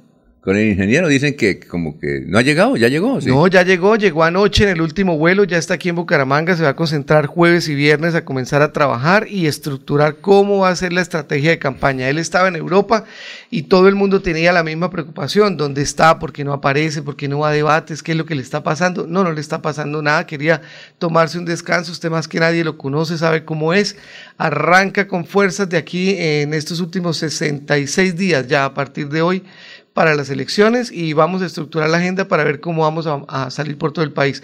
Pero en ese sentido, la doctora Marilén va a ser eh, la fórmula necesaria para recorrer este territorio tan grande. Bueno, y lo tendremos entonces en, plena actividad. ¿Va a salir o, se va a estar concentrado? Yo creo que sí va a salir. Va a salir, va a ir a las eh, principales ciudades capitales. Por ahí tenemos algunas ciudades satélites también a las que queremos ir, pero hay que estructurar la agenda para saber muy bien cómo vamos a manejar el tiempo. Sí, porque estamos como en una competencia ciclística. Estaba en zona y alimentación y mientras tanto los otros como que avanzaron un poquito, ¿no? Sí, pero también está toteado la risa viendo también cómo todos se autoliquidan, cómo se pelean. Mire lo que pasó ayer con el Partido Liberal, ah, con Francia Márquez. Entonces aprovechó César Gaviria el papayazo tan grande que le dio para decir, chao, yo me voy. Entonces él está tranquilo viendo cómo se liquidan y lo que va a salir es a generarle las propuestas a los colombianos. Bueno, pues, y el Favorino lo trae acá porque ahora, como es tan difícil para hablar con él, porque todo el mundo quiere hablar con él y... Sí, Alfonsito, la verdad es que hasta a nosotros nos cuesta ya poderlo, poder hablar con él, pero bueno, ahí estamos, ahí estamos. Doctora Marilín, bienvenida. ¿Cómo está? Usted, eh, ante todo, la, recibimos con esta pregunta. ¿Usted se considera de, el sector del afro colombiano? Mira, primero que todo, buenos días a toda Radio Melodía, a, los que nos escuchan esta mañana, a ti y por este espacio que nos brindas. Muchas gracias. Yo soy afrodescendiente, ¿Ah, claro. Mi mamá es afro, mi papá ya es blanco. Pero pues tiene un blanquito, eh, usted tiene ya una cara, eh, un rostro. Es nuestro país. Como dice uno aquí, mulato. Ya son, no mira, ya es nuestro país, ¿no? Nuestro país es diverso, eh, tiene esas posibilidades de que nos vamos poco a poco integrando con otros.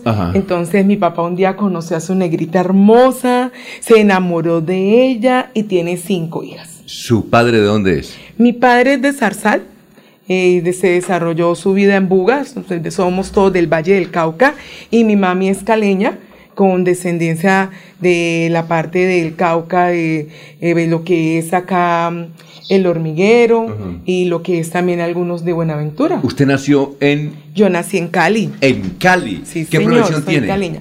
Mira, yo tengo dos profesiones, me fascina estudiar, entonces yo soy licenciada en Biología y Química, donde mi área mayor es química, y soy ingeniera industrial. Y ya después hice mis posgrados, pero esas son mis dos profesiones de base. ¿Tiene familia? ¿Está casada? ¿Hijos? Claro que sí, llevo casada hace 28 años. Eh, con un marido maravilloso que me acompaña. ¿También de por allá? Eh, también, nosotros somos caleños. Hoy vivimos en Bogotá. Hace 14 años me invitaron a vivir en Bogotá cuando me fui a trabajar en la Corporación Universitaria Minuto de Dios, Uniminuto. Y tengo dos hijos un hijo de 24 años ya ingeniero mecánico y una hija de 22 años que está en su proceso en la universidad. ¿Y su esposo cómo se llama? Mi esposo se llama Wilson Sánchez. ¿Es a qué se dedica? Mi esposo es docente y trabaja en planeación con escena. Eh, planeación, Bogotá. Bogotá, sí, Planeación Nacional. Eh, bueno, ¿y cómo se conoció, cómo supo del doctor Rodolfo Hernández? ¿Cómo fue esa, esa unión? Yo creo que esa es la anécdota que a todo el mundo le llama la atención, ¿no? Eh, una académica sentada ya en Bogotá trabajando para el país, eh, llega a la campaña, no tiene experiencia política, pero sí toda la intención de servirle a su país con compromiso y responsabilidad. Y un día un amigo eh, oriundo de Bucaramanga, eh, lo, lo, llaman, porque el ingeniero recuerden que hizo una campaña, y voy a pedirle a mis seguidores que por favor me recomienden la fórmula vicepresidencial. Este amigo Bucaramanga llama a un compañero de trabajo mío en un minuto, con el cual hemos compartido en otro momento cuando fui rectora, él también era rector, y él me dice, hola Marilén, mira, ¿tú conoces a Rodolfo Hernández? Y yo, sí, claro, el candidato mira, él está buscando su fórmula vicepresidencial. Y yo le digo, ah, qué bien. ¿Usted ya, había ya conocía de quién era? Claro, es que como lo dije en una ocasión pasada, el que no conozca a Rodolfo, pues desconoce el que ha sucedido en el país. Sí, sí. Y entonces con él me dijo, pero quiero presentar tu hoja de vida. Yo le dije, pues interesante, ¿no? Honor que me haces. Y yo le dije, pues preséntala, igual poder tenerla, quería conocerlo, te quiero decir que quería conocerlo. Entonces también vi la oportunidad, dije, bueno, sí, interesante lo de la fórmula, pero si también puedo conocerlo y aportar porque me gusta el ejercicio que él viene haciendo bien. Y así pasó una semana y uno dice, bueno, ¿quién sabe qué habrá pasado? Cuando me llama el ingeniero y empezamos a conversar. Y entonces le digo, no, pero es que eh, no te conozco, quiero conocer la campaña, ¿qué esperas tú de una fórmula vicepresidencial? Y quedamos de encontrarnos, vine a Bucaramanga, estuve en su oficina, trabajamos toda una mañana, conversamos norte, para dónde vamos, volví a mi ciudad, hablar con mi familia, porque tú sabes que esto no es una decisión que uno tome solo. Claro. Yo la tomo uno con la familia, pero con mis tres grandes líderes en Uniminuto, que es mi rector general, el superior, el presidente de la corporación. Tenía que ir a hablar con ellos, contarles, eh, analizarle, hacer todo. Mira, aquí cuando uno toma este tipo de decisiones, uno pone todo en la mesa. ¿sí? Uno hace análisis, hace reflexión, hace discernimiento y toma una decisión, porque es una decisión que te cambia tu vida. Sí, claro, perfecto. Son las 6 de la mañana, 13 minutos. Eh, hay un artículo, creo que en el tiempo de hoy, donde dice que hay cinco candidatas a la presidencia y todos del sector afro. Cinco, ¿no? ¿Usted los conoce a ellos? En los medios, claro, personalmente. No, personalmente. No, no, yo personalmente. Recuerda que estoy llegando a este medio. Sí. Sí sigo los medios, eh, la gestión, en qué va el proceso, no, pero no tengo el gusto de conocerlos. A Francia Márquez ni No tengo el gusto de conocerlos. Ah, bueno, perfecto. Eh, vamos a una pausa, ¿le parece? Y nosotros tenemos los compañeros, a raíz de la pandemia, están regados en, en todos los lugares, ¿no? Entonces, ¿cómo vivió la pandemia a propósito?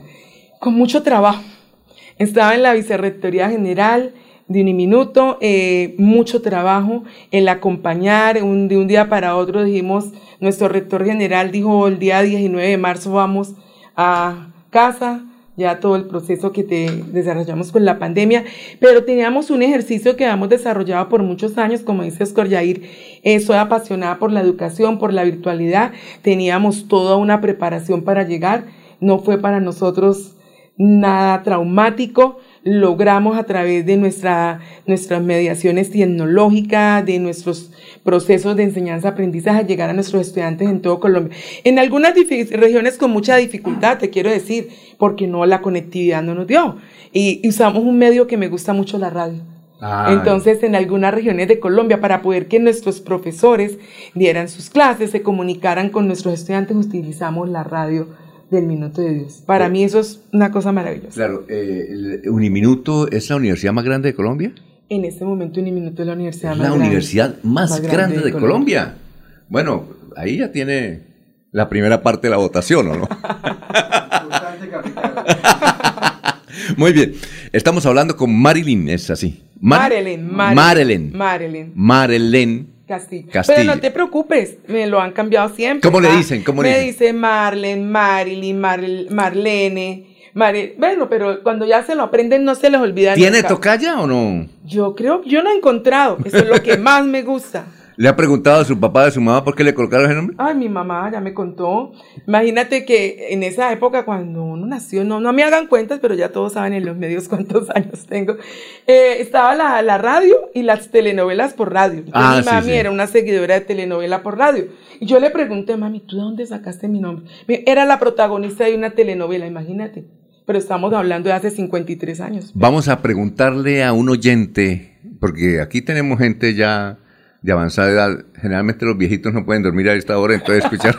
¿Qué tal? A, ver, sí, a ver si es el derecho de nacer o simplemente María, a ver de cuáles. Yo creo que esas eran las dos telenovelas que más se escuchaban por la radio en esa época. En esa época. Sobre todo el, eh, ¿cómo es?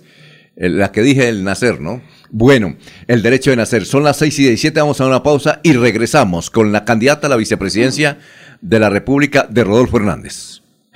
Llega a Bucaramanga el primer Congreso Internacional de Derecho Constitucional, organizado por Uniciencia. El próximo 24 y 25 de marzo, Neomundo contará con la presencia de reconocidos juristas como magistrados y magistrados de las altas cortes y prestigiosos litigantes. Inscríbete ahora, 630-6060, 317-667-0986. Queremos que disfrutes de un servicio de energía confiable y de calidad. Por eso, trabajamos en el mantenimiento de la infraestructura eléctrica. Para que estés informado oportunamente de las fechas y horarios, síguenos en nuestras redes sociales o consulta toda la información en www.esa.com.co. ESA, Grupo EPM, Vigilado Superservicios.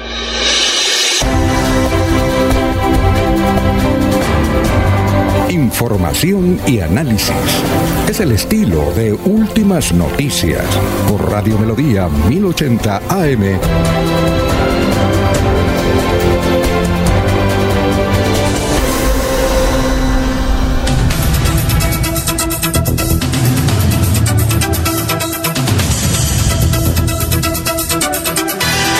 Muy bien.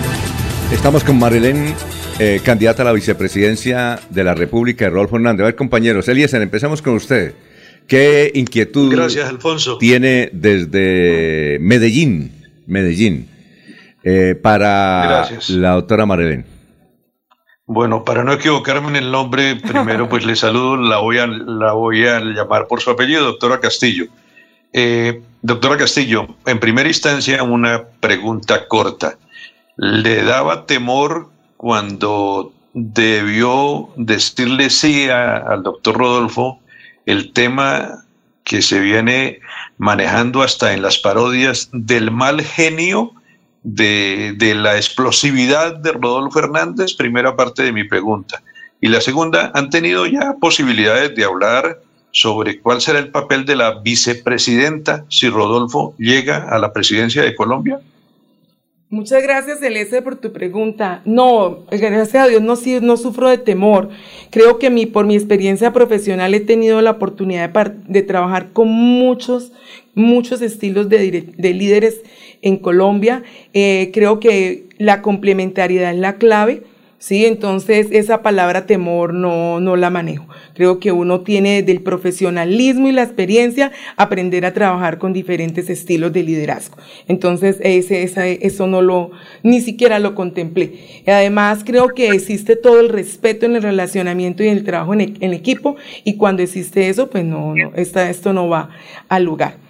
Ese, entonces, por eso te digo que ahí no hay, no hay ejercicio. Mira, la pregunta que tú me haces, la segunda, claro, fue lo primero que le pregunté en la llamada, después de decirle, bueno, ¿para dónde va la campaña? ¿Cómo Le pregunté, ¿qué esperas de tu fórmula vicepresidencial? Y por eso llegué a Bucaramanga, me reuní con él en la oficina, hicimos una ardua jornada de trabajo para definir qué se esperaba de esa fórmula vicepresidencial. ¿Sabes que por eso tomé la decisión? Cuando me siento con él y él me dice qué espera, me sentí identificada. Yo dije, esto es lo que yo quiero. Quiero ayudar a mi país. Quiero ayudarlo a transformar, generar ese cambio que se necesita. Porque es muy fácil estar tú sentado en tu casa, yo tengo eh, mi trabajo, mi familia, y asumir este reto. Y asumir este reto y lo asumimos y lo asumimos con responsabilidad por un mejor país. Entonces, desde entender el ejercicio de lo que él espera de la fórmula vicepresidencial, es uno de los puntos que analicé para poder llegar a esta decisión y estar hoy aquí con ustedes. Además, eh, doctora, yo, yo creo que usted sabe manejar las emociones. Ya 28 años de casada, eso, manejar un matrimonio. Por favor. Manejar un matrimonio no es, no es fácil. Eh, eh, una vez le preguntaba a un rector de la Universidad Industrial de Santander, aquí la universidad tiene 20 mil estudiantes, ¿cuánto tiene la Uniminuto? Hoy Uniminuto está en 100 mil estudiantes. Bueno, 100 mil estudiantes. Entonces yo le preguntaba a él, ¿cuál es el éxito suyo en la universidad? cuando estuve de rector, dijo, manejar las emociones. Dijo, eso es lo más difícil en una universidad, manejar las emociones. Y yo creo que usted, además de su profesión, es psicóloga, sabe manejar emociones. ¿Cuánto lleva en, lleva en Uniminuto usted? En Uniminuto llevo 14 años. Imagínese. Hace 14 años, pero en educación llevo 32 Por años. Eso, sabe manejar. Cuando se le sale la piedra que se le sale cada rato a Rodolfo Hernández. Yo lo conozco hace tiempo. pero pero él no lo hace con mala intención. Ese es, ese es el genio de él, ¿no? Y seguramente, si se le salía como alcalde de Bucaramanga, eh, eh, ¿cómo será como presidente de Colombia o no? No, o no, o, no, Oscar Jair, usted que, que, vive cerca de él, ¿no? Esperamos que no, Alfonsito. No, pero, pero uno entiende que las piedras de él, si conmigo, que soy amigo, eso me daba fuerte por la radio. Pero además son santanderianos, permítanme decirle, pero lo digo con mucho cariño, una Sí. raza fuerte. Ah, bueno, perfecto. Eh, entonces él decía que lo importante es manejar las emociones. Si uno sabe manejar sus emociones, sabe manejar las emociones de los demás. Bueno, eh, don Jorge, ahí está la candidata a la vicepresidencia de la República. Con los buenos días para la doctora Marilyn Castillo Torres. Tiene una amplia hoja de vida en el, en el sector académico de Colombia, como investigadora, como miembro, miembro de, de varios comités de investigación en el país, incluso del comité asesor del Ministerio de las TIC. Eh, esa capacidad de investigación que sin duda la colocó sobre la mesa, donde también tuvo oportunidad de discernir y discutir la, la opción de llegar a ser fórmula vicepresidencial de Rodolfo Hernández. ¿Cuál fue su impresión cuando en esa mesa encontró que el candidato al que usted iba a acompañar como fórmula está inmerso en una investigación por corrupción por el manejo de las basuras en Bucaramanga, que incluso esa investigación ya tiene un preacuerdo con la fiscalía para que un testigo declare en contra de él eh, por su participación en ese hecho de corrupción y que también dentro del círculo familiar de- del candidato existe una persona vinculada a una investigación por lavado de activos. ¿Cuál fue su impresión cuando vio esos dos lunares en la hoja de vida de la persona con la que usted hoy hace fórmula presidencial? Jorge, buenos días. Jorge, como tú bien dices, para uno tomar decisiones pone en la mesa, hace análisis, uno investiga, uno observa, uno pregunta. Pienso que vine a construir un futuro, vine a apoyar una fórmula vicepresidencial con una propuesta de cambio y de transformación para el país. Todas esas dificultades del pasado tendrán que solucionarse y lo dejamos en las manos de los encargados. Pero creo que la propuesta de futuro es con la que estoy comprometida, con la que vamos a trabajar y todo llegará a su debido momento y se podrá resolver. Eh, eh, resulta que hay una polémica a nivel nacional del Partido Liberal, que no se ya no está con Petro. ¿sí? Otros dicen que por la concepción filosófica el Partido Liberal no va a ir con Fico. ¿Usted le agradaría tener al Partido Liberal dentro de su equipo para trabajar a la vicepresidencia de la República? Yo me identifico con el ingeniero Rodolfo. Nosotros no vamos a hacer alianza. Somos una propuesta nueva para el país. ¿Qué estamos buscando? Estamos buscando crear un nuevo lenguaje, un nuevo modo de hacer política, donde haya respeto, compromiso, responsabilidad, donde co-creemos para poder buscar mejores soluciones, ideas para los problemas del país. Muy bien, a ver, don La- ah, Laurencio no está. Bueno, son las 6 de la mañana, 25 minutos. Doctora, eh, lo que primero, ah, y cuando tengan más preguntas, Eliezer y Jorge no- nos avisan, eh, lo que usted cuando llegue a la vicepresidencia, ¿qué es lo que desea hacer? Pues habrá muchas cosas, habrá muchos problemas que solucionar, pero lo básico en lo cual usted se va a enfocar, ¿qué es? Muchas gracias. Esa pregunta me gusta mucho porque fue lo primero que hablé con Rodolfo, en qué nos vamos a enfocar. Pero además también cuando lo hicimos miramos cuáles son mis fortalezas. Y mis fortalezas son la educación. Pero hay que buscar una transformación social del país fundamentada en la educación, pero no como un discurso más, sino como una responsabilidad y una deuda que tenemos con el país de formar a todas nuestras comunidades. Entonces estoy hablando de un sistema educativo al servicio del país, que identifique las necesidades de la región, las tome y pueda contribuir a ese cambio. De la mano de ese proceso, entonces llevamos todo un ejercicio que es con las mujeres, mujeres más educadas, mujeres que llegan a la educación y tienen la, la, posibilidad de tomar sus propias decisiones y que al tomar esas propias decisiones contribuyen en qué, en lo social, en lo político, en lo económico. Esos jóvenes pero no podemos seguir formando para el desempleo. Entonces tenemos que, una triada que ha funcionado siempre en Colombia, pero que queremos fortalecer, en la academia, la empresa y el Estado porque los graduamos, que tenemos que generarles oportunidades. Como bien lo dice el ingeniero, trabajo. Hay que generarle trabajo a nuestros jóvenes. ¿Con qué? Con una formación vocacional, lo que les guste, una formación técnica, que ellos encuentren un espacio en la sociedad, pero que además sea bien retribuido, para que ellos se queden en sus ciudades y contribuyan al desarrollo del país.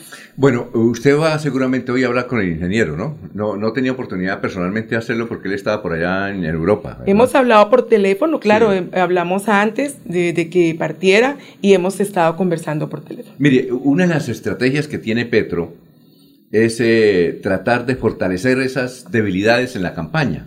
Entiendo que él tiene una debilidad en Antioquia, ¿sí? que es donde, mm, menos, eh, donde menos votación ha tenido y tiene. Él tiene mucho por el lado de la costa, en el Pacífico, eh, creo que también en el centro de Bogotá. Entonces, pienso que como una estrategia le ha dicho a Marcia, su candidata a la vicepresidencia, vaya y ubíquese usted en Antioquia. Esa es la sede a partir de hoy de, la candidata Francia.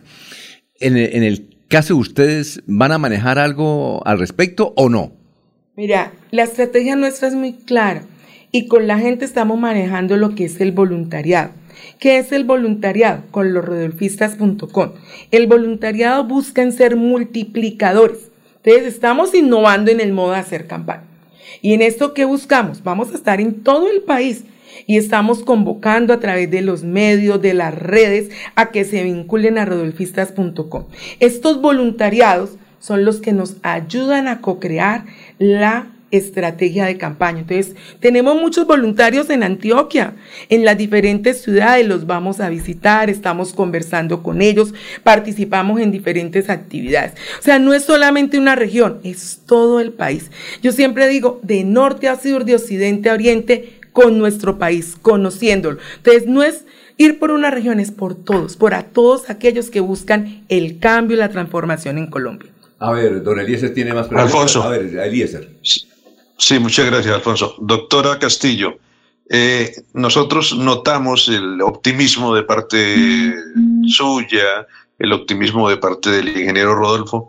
Eh, ¿Qué dicen los voluntarios, que son el canal eh, más directo actualmente entre, entre ustedes y quienes van a votar por el doctor, por el ingeniero Rodolfo Hernández y por su, su fórmula vicepresidencial? ¿Están optimistas o han perdido un poco como, como ese optimismo por lo que ha pasado en los últimos días? que las encuestas le han quitado uno o dos puntos a Rodolfo, que ese avanzar que traía tan positivo y tan fuerte en el comienzo cuando apareció su nombre, pues que, que ha perdido también esa velocidad. Hay optimismo también de parte del, elector, de parte del voluntario que se une a la campaña de Rodolfo. Mira que el sábado, el domingo a las 7 de la noche, un domingo festivo, hicimos un webinar, una participación masiva una participación masiva de los voluntarios, donde conversamos eh, para dónde íbamos, eh, donde querían conocerme, donde tuve la oportunidad de conocernos y yo veo que hay mucho optimismo.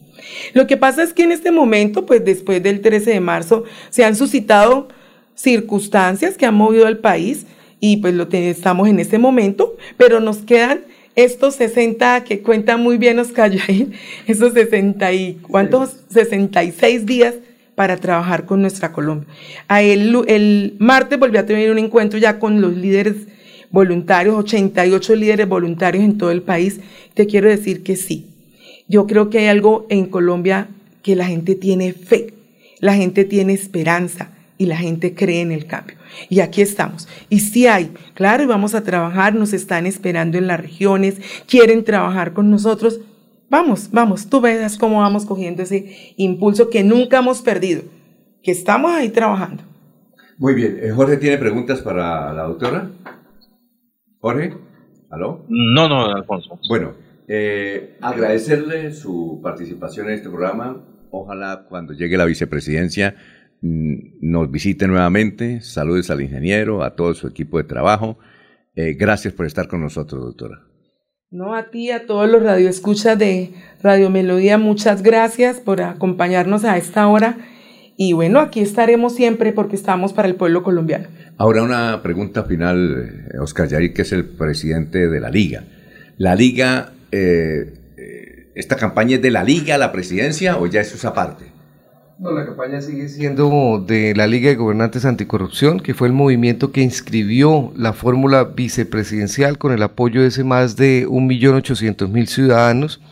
De ahí que la doctora Marilén recuerde algo muy importante que es no vamos a hacer alianzas con nadie. El ingeniero ha dicho perfectamente que quien quiera venir a ayudar, independientemente de qué partido provenga, será escuchado con la condición de que entiendan de que los principios no se negocian y que aquí lo que hay que trabajar es por una Colombia mejor. Así que sigue siendo de la Liga de Gobernantes que fue el movimiento que escribió la fórmula. ¿Usted conoció una anécdota, o ustedes conocieron una anécdota de ayer que la contó Julio Sánchez Cristo? El que contó. Él contó que cuando eh, Sergio Bajardo designó al candidato a la vicepresidencia, el doctor Murillo, eh, ella llegó a la reunión y dijo, oiga, doctor Murillo, le dijo, estaba Sergio Fajardo, estaban todos los del Centro de Esperanza, y llegó Angélica Lozano, y que es senadora de la República, volvió a repetir, y le dijo, oye, y, le, se dirigió al doctor Murillo, le dijo, doctor Murillo, usted es una excelente persona, fue un ministro, una berraquera, es lo mejor, sería un buen vicepresidente, pero usted no le aporta un voto, un solo voto a esta campaña, tal vez el suyo. ¿Por qué no miramos en Rodolfo Hernández? Si quieren votos, metamos a Rodolfo Hernández ahí como candidato a la, a la, vicepresidencia. No sé si usted escuchó esa anécdota. Sí, ayer la escuchamos, doctora Marilén, recuerda, y también lo que ella manifestaba es que el que llegaría a sumar sería Rodolfo Hernández. Y nosotros le hacemos una contrainvitación a la doctora Lozano, que realmente ha sido una buena amiga del ingeniero Rodolfo durante los últimos años. Nosotros consideramos que el doctor Sergio Fajardo sí suma, es un buen hombre, pero va a llegar un momento en donde la gente tendrá que llegar a donde Rodolfo Hernández para decir, mire, aquí estamos, levantamos la mano, queremos ayudar a esta propuesta y sumamos. Ah, ya, perfecto. Eh, eh, además, a ver, además es una buena una anécdota como positiva, ¿no? Sí, es muy positiva. Ellos, ella ha sido muy generosa con el ingeniero desde hace mucho tiempo, en sus visitas a Bucaramanga también ha sido generosa en sus expresiones para con el ingeniero porque reconoce que hizo un trabajo muy importante en la ciudad de Bucaramanga y él mismo también se ha sentado con ella y le ha dado algunas instrucciones para que ellos dejen un trabajo con Claudia López en Bogotá importante a través de las obras y que no vayan a pasar esos cuatro años sin Tony Son. Ya vamos con usted, Eliezer. Lo que no con si quiere colóquese los audífonos, eh, Oscar, que creo que Eliezer quiere preguntar. Lo que no contó don Julio Sánchez, ni no han contado ellas, es que la doctora Claudia y la doctora Lozano, ella viven este encuestas, ellas se las pasan haciendo encuestas, sondeos. Mira acá, a ver, vamos a construir el metro por este lado, hagan una encuesta. Ah, lo que no contó ella es que ella lo dijo porque miró unas encuestas a pesar del momento difícil para algunos de, popularidad de Rodolfo, ella vio esas encuestas y dijo, no, esto no puede ser, Rodolfo así, Rodolfo ahí. Entonces ella llegó al otro día, es decir, ayer, y hizo esa pregunta. Lo que no cuentan es eso. A ver, Eliezer. Ah, para Oscar Jair, muy buenos días. Eh, a mí me asalta la duda todavía del tema de que no se ha hecho contar el ingeniero Rodolfo nos van a mantener en esa expectativa hasta el día de la primera vuelta de la elección presidencial, Oscar Yair, o qué se va a hacer, porque usted más que nadie lo sabe, que hay muchas personas que les gusta votar por el que consideran que va a ser el ganador. Esa duda puede generar que algunas personas pues no voten por Rodolfo Hernández porque no saben qué va a pasar, cuántos votos tiene, con qué cuenta Rodolfo Hernández, para el día que esto se va a saber cuando tengamos que ir a las, a las urnas a votar para presidente en la primera vuelta. Oscar Yair. Sí, Eliezer, muy buenos días. Efectivamente, su pregunta es válida eh, y lo vamos a saber en la primera vuelta, indiscutiblemente, porque no hay otra manera de saber eh, cómo van a ser eh, los votos del ingeniero Rodolfo Hernández para contabilizarlos. Pero nosotros aquí estamos jugando de local. Usted juega de local y sabe que Rodolfo en las primeras elecciones, cuando fue alcalde de Bucaramanga, no ganó ninguna encuesta. Y luego Juan Carlos Cárdenas también estaba muy abajo en las encuestas y terminó doblando la votación del ingeniero en primera, en, el primer mandato. Aquí lo que hay que hacer es trabajar muy duro por todo el país, que es lo que vamos a hacer en conjunto con la doctora Marelén, viajando municipio por municipio, corregimiento por corregimiento, vereda por vereda, para llevar la propuesta al ingeniero, porque sí hay unas propuestas, Alfonso, o sea, sí hay unas encuestas que usted está manifestando que no se hacen públicas y que determinan que Rodolfo no está en ese 10%. Realmente la intención de voto por Rodolfo es mucho más grande, pero sí ahorita en el municipio de Santa Rosa de Cabal una señora hacía la misma pregunta a Elías, y es lo que uno conoce como el voto útil, mm. la gente que vota por el que va ganando. Sí. Y la gente dice, bueno, yo, por ejemplo, hay personas que manifiestan, yo le tengo miedo a Petro, entonces para que Petro no gane voy a votar por el que más se le acerca la posibilidad de ganar, que es el que va de segundo. ¿Cuál es la tarea que nos vamos a proponer nosotros ahorita en todas estas esas semanas de trabajo que quedan? Es llevar a Rodolfo al sitio donde tiene que estar para que la gente sienta que ese voto útil es por Rodolfo Hernández y no por Federico. Rodolfo, mire, a pesar de estar en el 11%, solo bajó el 0.9, lo cual significa que ese 40% de los colombianos que lo conocen se sigue manteniendo firme que va a votar por él. Lo que tenemos que salir es a conquistar corazones. Mire, y aquí para finalizar, irnos a unos mensajes y agradeciéndole a usted, doctora, y a usted también, doctor Callair, aquí tenemos una matriz. La gente le tiene miedo a Petro, un sector, y la gente, otro sector, le tiene rabia a Uribe. Ahí está el asunto. 6 y 37.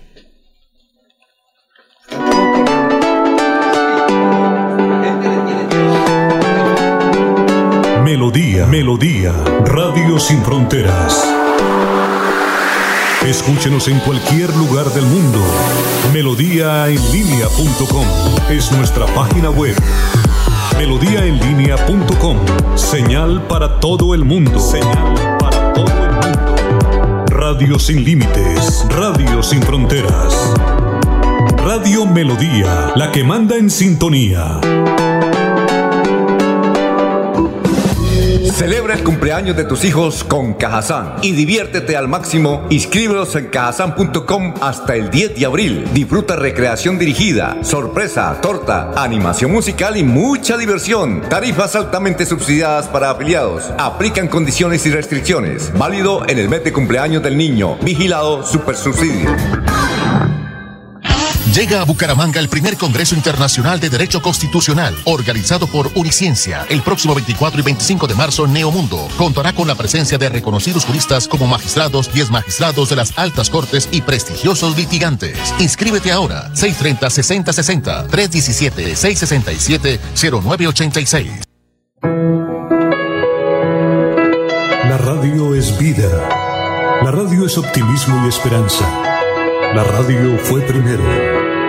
La radio fue ayer, es hoy y será mañana. La radio, tu compañía de siempre. Somos la radio, somos la radio. Y hoy como siempre, entramos en tu casa porque somos parte de tu familia en esta lucha por la vida. Con Radio Melodía y últimas noticias, quédate en casa.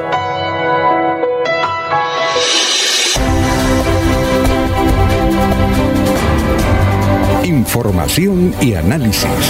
Es el estilo de Últimas Noticias por Radio Melodía 1080 AM.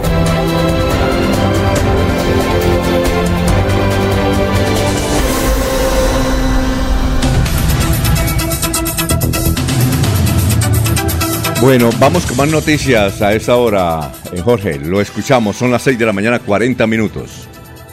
Don Alfonso, las cifras del COVID dejan en el departamento de Santander durante la jornada anterior que una mujer de 58 años del municipio de Guabatá perdió la batalla contra el coronavirus y fue la única persona fallecida durante el 23 de marzo, según reportó el Ministerio de Salud. También se conoció que el contagio de 19 personas más para un total de 282.942 casos reportados en Santander en eh, la cifra de fallecidos en el departamento llega a 8.159. Bueno, son las 6 y 40 minutos. Eliezer, lo escuchamos. Estamos en Radio Melodía. Don Alfonso, la manera de comprar ha cambiado grandemente en el mundo. La gente ahora utiliza sus eh, sistemas de las tecnologías y compran a través de la Internet. Pues hay una, una alerta en la cual se dice, cuidado, los estafadores están suplementando el sitio web de Mercado Libre. Estos delincuentes utilizan precios extremadamente bajos para enganchar a sus víctimas. Por lo general, emplean anuncios en Facebook, YouTube, para distribuir sus ofertas. Eh, hay una explicación en la cual le dicen a la gente, por favor desconfíe, mire que de eso tan bueno no dan tanto, por simple que parezca, esta hace parte de la principal recomendación que ofrecen los profesionales en seguridad informática cuando se les pregunta sobre cómo evitar caer en las estafas que circulan en Internet. Esta recomendación aplica perfectamente a una campaña de cibercriminales que fue detectada recientemente, en la que se suplanta la identidad del reconocido comercio electrónico Mercado Libre para estafar a las víctimas, robándoles datos sensibles como números, códigos y fechas de expiración de tarjetas de crédito para hacer transacciones o revender dicha información en el mercado negro de la dark web. Eh, la firma de seguridad ESET eh, Informática detectó esta amenaza, detalla que el sitio fraudulento engancha a sus víctimas ofreciendo precios extremadamente activos. Por ejemplo, Alfonso, uno de los estafadores, uno de los estafados, perdón, dijo que mordió el anzuelo cuando vio una scooter, es como una patineta que se ofertaba por 160 mil pesos, cuando en el mercado el precio de una de estas puede pasar de 1.200.000 pesos. Entonces es una alerta mundial. En Colombia ya han, han caído muchas personas como víctimas de esta eh, oferta que se hace utilizando el nombre del el Mercado Libre, don Alfonso. 6 y 43 minutos, vamos con los oyentes que a esta hora eh, nos escuchan. A ver, Adriana Kiumu, RH positivo. Bueno, William Flores Riátiga, buenos días amigos de Melodía, me identifico con esa candidata. Oscar San Miguel, diputado, que todos los días nos escucha, diputado del Partido La U que nos escucha desde su finca allá en San Vicente. Doctora Marilén, como mujer, ¿qué opinión le merece la reciente decisión de la Corte Constitucional de despenalizar el aborto hasta la semana 24? Oye, era buena pregunta. Es que teníamos más muchos mensajes acá. Bueno, mm, Maribel Cáceres, genio de Santander. Son las 6 y 43. Bien, ayer, eh, el martes, le hicimos una entrevista, no la habíamos hecho, pero lo que caracterizó a los candidatos de la Liga Anticorrupción, entre ellas eh, Karen Tatiana Sánchez, o Erika Tatiana Sánchez, candidata que fue elegida, y Juan Manuel Cortés, candidato que fue elegido, es que ellos casi durante la campaña no hicieron declaraciones públicas, se dedicaron a trabajar y ahora lo hicieron y hablan muy bien. Eh, empezamos por preguntarle eh, su, su, vida, su hoja de vida, sus actividades y sus propósitos. Aquí está parte de la charla que tuvimos con el nuevo representante a la Cámara eh, por el Departamento de Santander. Bueno, eh, estamos aquí con el joven Juan Manuel Cortés. Cortés. ¿El segundo apellido cuál es? Dueñas. Dueñas. ¿Cuántos años tiene usted, Juan Manuel? 34 años. Le estaba diciendo a mis compañeros que me dieran tantito cremita de la buena suerte, porque usted es muy bueno. ¿Es la primera vez que usted se lanza algún, algún cargo de elección popular? Me, me, había lanzado las elecciones pasadas a la Asamblea de Santander por el partido de la U. Sacamos 10.000 votos, fue una votación histórica porque fue una campaña que la hicimos con, con un megáfono en todos los pueblos llevando un mensaje anticorrupción. Lo hice desde esa época y acá estamos. No lo logramos, pero pues eso nos llevó a que el ingeniero nos tuviera también en cuenta, de acuerdo a mi hoja de vida limpia, a los principios que estamos conectados con el ingeniero Rodolfo Hernández, que es no mentir, no robar, no traicionar y ser impunidad para todo, para los politiqueros. ¿Qué profesión tiene usted? Yo soy profesional en ciencias militares y piloto de helicóptero. Ya, un momentico, Gustavito. Eh, no, no, pero no se vaya, Gustavo. El, eh, la siguiente pregunta es, eh, usted dijo que renunciaba a, al carro, a los escoltas, ¿A qué más renunciaba? Menos a la curul, claro. No, obviamente la curul no es, pero sí renuncio a los carros. Cada, cada vehículo, nos entregan dos vehículos. Cada vehículo tiene un costo de 11 millones de pesos. Renuncio también a los tiquetes aéreos porque los tiquetes nos dan casi cuatro a la semana. Eso aproximadamente suma 5 millones de pesos. También nos dan un celular y un celular de gama alta, el cual más o menos está aproximadamente por 5 millones de pesos. O sea, eso quiere decir que cada congresista tiene, en, eso, en esas preventas tiene 30 millones de pesos. Somos 289. O sea, estamos hablando de aproximadamente 8 mil millones de pesos al mes. ¿Sí? Claro, la compra del celular es solo una vez eh, al año. Y si multiplicamos eso por 12 meses, nos estamos llegando casi a los 100 mil millones de pesos. Y yo soy un, un yo soy oriundo de un pueblo que, que, se llama Barbosa, Santander, donde no hay hospital, donde no hay vías, donde no hay, donde no hay oportunidades, donde no hay oportunidades laborales. Entonces, pues, eso es muy bien, eh, era la, entrevista duró casi 10 minutos, muy larga, pero más o menos esos datos interesantes de Juan Manuel Cortés, nuevo representante a la Cámara. Son las 6 y 47, vamos a una pausa y regresamos. Atención, noticia de última hora. En Paz hace una invitación especial para que cuidemos lo que nos pertenece, el medio ambiente. No arrojes papel, botellas plásticas, tapabocas, toallas higiénicas o cualquier tipo de residuos que obstruyan las tuberías. Haz un manejo consciente de lo que botas y dónde lo botas. Sé parte de la solución y sigamos construyendo calidad de vida juntos. En paz. Llega a Bucaramanga el primer Congreso Internacional de Derecho Constitucional, organizado por Uniciencia. El próximo 24 y 25 de marzo, Neomundo contará con la presencia de reconocidos juristas como magistrados, 10 magistrados de las altas cortes y prestigiosos litigantes. Inscríbete ahora, 630-6060, 317-667-0986. Escucha Últimas Noticias por Radio Melodía. Últimas Noticias por Radio Melodía, la que manda en sintonía. Los oyentes son las 6 y 48 minutos, 6 y 48. Eh, Juan José Rincón Osma dice, mm, eh, muchas gracias a Radio Melodía, ya fueron encontrados los documentos de Juan José Rincón Osma, muchas gracias a ustedes porque nos ayudaron publicando Dios los recompensa. Bueno, el gran eh, Juan José Rincón Osma ya recuperó sus, sus sus documentos. Gustavo Penilla dice, lea el editorial hoy de Rafita en el frente. Lo vamos a leer. Noticias, Jorge, lo escuchamos, son las 6 y 48. Así es, don Alfonso, y mucha atención porque las autoridades han anunciado que habrá un botón de pánico para los comerciantes de Bucaramanga. Eh, ya está definido el, el, plan piloto que consiste en instalar botones de pánico en todos los establecimientos comerciales que tengan cámaras de seguridad privada en la ciudad. La idea es que ante un caso de hurto, los trabajadores de los locales comerciales puedan oprimir un botón de pánico y alertar al cuadrante de la policía para que atiendan en cuestión de segundos el hecho de inseguridad. Eh, con el plan piloto se busca integrar 40.000 cámaras de seguridad privadas con las que eh, tiene la policía y de esta manera hacer un trabajo articulado por la seguridad de todos. Después de Medellín, Bucaramanga se convertirá en la segunda ciudad con botones de pánico entre el sector comercial. Bueno, eh, don Reinaldo Atuesta nos escribe este irónico mensaje. Dice, Juan Manuel Cartés renuncia a los tiquetes aéreos porque de Bogotá a Barbosa no hay vuelos. no. ¿Ah?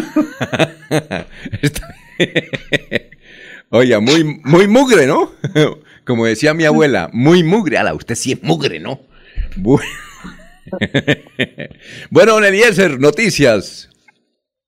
Se habla del drama de las víctimas de tres violadores en serie en Bucaramanga, Alfonso. Pues yo no tengo la edición empresa de vanguardia, pero dice que tres personas fueron detenidas este mes en Bucaramanga señalados de ser violadores en serie. Sus víctimas, según la fiscalía, serían 10 mujeres del área metropolitana. No obstante, las autoridades presumen que podrían ser más las víctimas. Y ahí se habla de la historia, pero como últimamente a través de nuestros medios como el celular o como el computador, hay, hay eh, eh, informaciones que no podemos leer por no pagar seguramente algunos derechos adicionales, Alfonso. Bueno, Laurencio se ha ido, pero Laurencio sí le llega. Aquí creo que llegaba antes impreso, ¿no? de Vanguardia Liberal. Ese es para los suscriptores. Eh, no sé si Jorge tiene algo sobre el particular, si tiene un dato, no lo conocemos. Vamos a, ver si la policía nos dan ese dato sobre tres violadores que fueron capturados en Bucaramanga en estos días, ¿no? Sí, señor. Ah, bueno. ¿eh, ¿Jorge tiene algo de eso? No, no, no más allá del titular y de lo que acaba de anunciar don Eliezer. Muy bien. Eh, vamos a leer este, parte de este artículo de Vanessa Vallejo. Es una gran escritora. Eh, es una gran escritora. Eh, aquí es que nos está llamando Mauricio Mejía. Ah, vamos vamos a, ver si vamos a un mensaje comercial, don Arnulfo, para responderle al doctor Mauricio Mejía, que es interesante hablar con él hablar con él porque él hizo unas denuncias duras sobre lo que está ocurriendo en Florida Blanca. Vamos a una pausita y regresamos.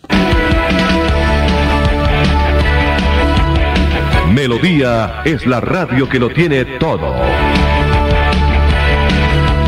Noticias. Deportes. Música. Variedades.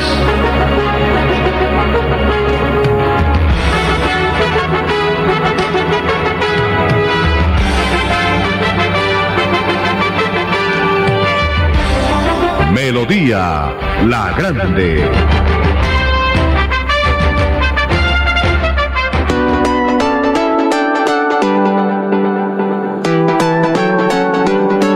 Melodía, Melodía, Radio Sin Fronteras. Escúchenos en cualquier lugar del mundo. Melodíaenlínea.com es nuestra página web melodíaenlínea.com. Señal para todo el mundo. Señal para todo el mundo. Radio sin límites, radio sin fronteras. Radio Melodía, la que manda en sintonía. Y vamos a leer el artículo sobre Ángel Hernández que escribe Vanessa Vallejo sobre el milagro de Ángel Hernández. Es extraordinario. A ver si tenemos hoy o mañana tiempo para leer este artículo de, eh, esta gran escritora latinoamericana, es colombiana, Vanessa Vallejo, sobre cómo, eh, a pesar de todos los inconvenientes de salud, pero todos, y ya Colombia lo sabe porque ella cada rato lo publica en las redes sociales, ella y su esposo, en una situación supremamente difícil de un cáncer que hizo metástasis, ella se dedicó a estudiar eh, en la Sergio Arboleda nada más ni nada menos que un doctorado. Doctor Mauricio Mejía, presidente de la Asamblea, muchas gracias, muy buenos días, ¿cómo se encuentra? Buenos días, Alfonso, a su equipo de trabajo. Muy bien, muchas gracias. Bueno, a todos los oyentes. Sí, ha causado, sí, ha causado, doctor Mauricio, impacto sus declaraciones ayer en la Asamblea que hoy la reproduce Vanguardia Liberal. Eh, ¿Aló, doctor? Sí, le escucho, sí, señor. Eh, ¿Qué nos puede decir al respecto? ¿Qué nos puede adelantar sobre el contratista? ¿Por qué este episodio donde se le van a dar 20 años al que construyó la obra? Bueno, Alfonso, eh, debemos recordar que este fue un proyecto cofinanciado por el Departamento de Santander. Por eso la competencia de la Asamblea en este caso. Que entre otras cosas, cuando yo fui secretario de Infraestructura, trabajamos en coordinación con el municipio de Florida para cofinanciar varios proyectos, entre esos el Parque Internacional del Parapente. En ese parque se han invertido cerca de 18 mil millones de pesos entre el municipio de Florida y el departamento de Santander. Hoy, absurdamente, aparece que en un solo día, en enero de 28 exactamente, el Banco Inmobiliario de Florida Blanca invita al contratista a que le presente una oferta y sin contraprestación alguna para el municipio, para el departamento, le entregan la administración, la operación y el mantenimiento del parque a un particular.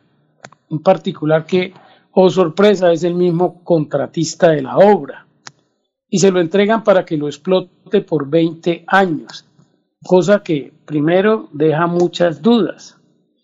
Eh, ¿En qué sentido? En el sentido de cómo hicieron una contratación con una empresa con ánimo de lucro, si en los términos decía que debería de ser una empresa sin ánimo de lucro. Esa es la, primera gran inquietud. La, la, la, segunda gran inquietud es que aquí hay más de 18 mil millones de pesos que incluso el departamento de Santander hizo un crédito, crédito que a hoy paga intereses, paga todo lo que paga un crédito, para que finalmente eso fuera a usufructuarlo un particular sin ningún tipo de experiencia e idoneidad en el tema de la administración o de la operación de este tipo de escenarios. Pero por sobre todo nos llama mucho la atención es que esto es un parque y esto es un espacio público. Entonces, ¿cómo se le va a prohibir a los santanderianos poder entrar al parque? Porque el día que el señor ya cerró puertas y prácticamente ni los parapentistas pueden entrar. Entonces, si esto se hizo para impulsar el parapente en, Santander y, se hizo precisamente para apoyar a los parapentistas, hoy todos ellos son precisamente los que están presentándole la queja a la Asamblea y diciéndole cómo van a permitir que esto vaya a lucrar a un particular, pudiendo perfectamente haber acudido, por ejemplo, a las asociaciones de parapentistas. Ellos allá tienen una o dos o tres, no sé. Pero en fin, lo importante, o administrelo directamente el municipio de Florida, o entrégueselo, por ejemplo, a, la corporación eh, de, la corporación Panachi, un ejemplo. Es decir, hay miles de formas de poder operar, pero buscaron la más absurda, que es entregárselo a un particular. Ahora, doctor Mauricio. Sí, doctor Mauricio, eh, eh, la inquietud. Eh, él ya se adjudicó el contrato durante 20 años, como lo mencionaba usted, para administrar ese, ese club de parapente. Claro, el contrato. Ya se firmó. Lo, invitaron a una sola persona y le adjudicaron, entiendo que el mismo día, porque ya eso ya está todo en trámite de, firma, ya entregaron oferta, ya entregaron todo. Ahí está en, la, en el SECOT están algunos documentos. No hemos podido conseguir, por ejemplo, cuál fue el informe de conveniencia que se hizo, no hemos conseguido los estudios previos porque no encontramos esa información. ¿Por 20 años? Es por, eh, ¿Es por 20 años, doctor? Sí, ahí dice claramente en la carta que es por 20 años.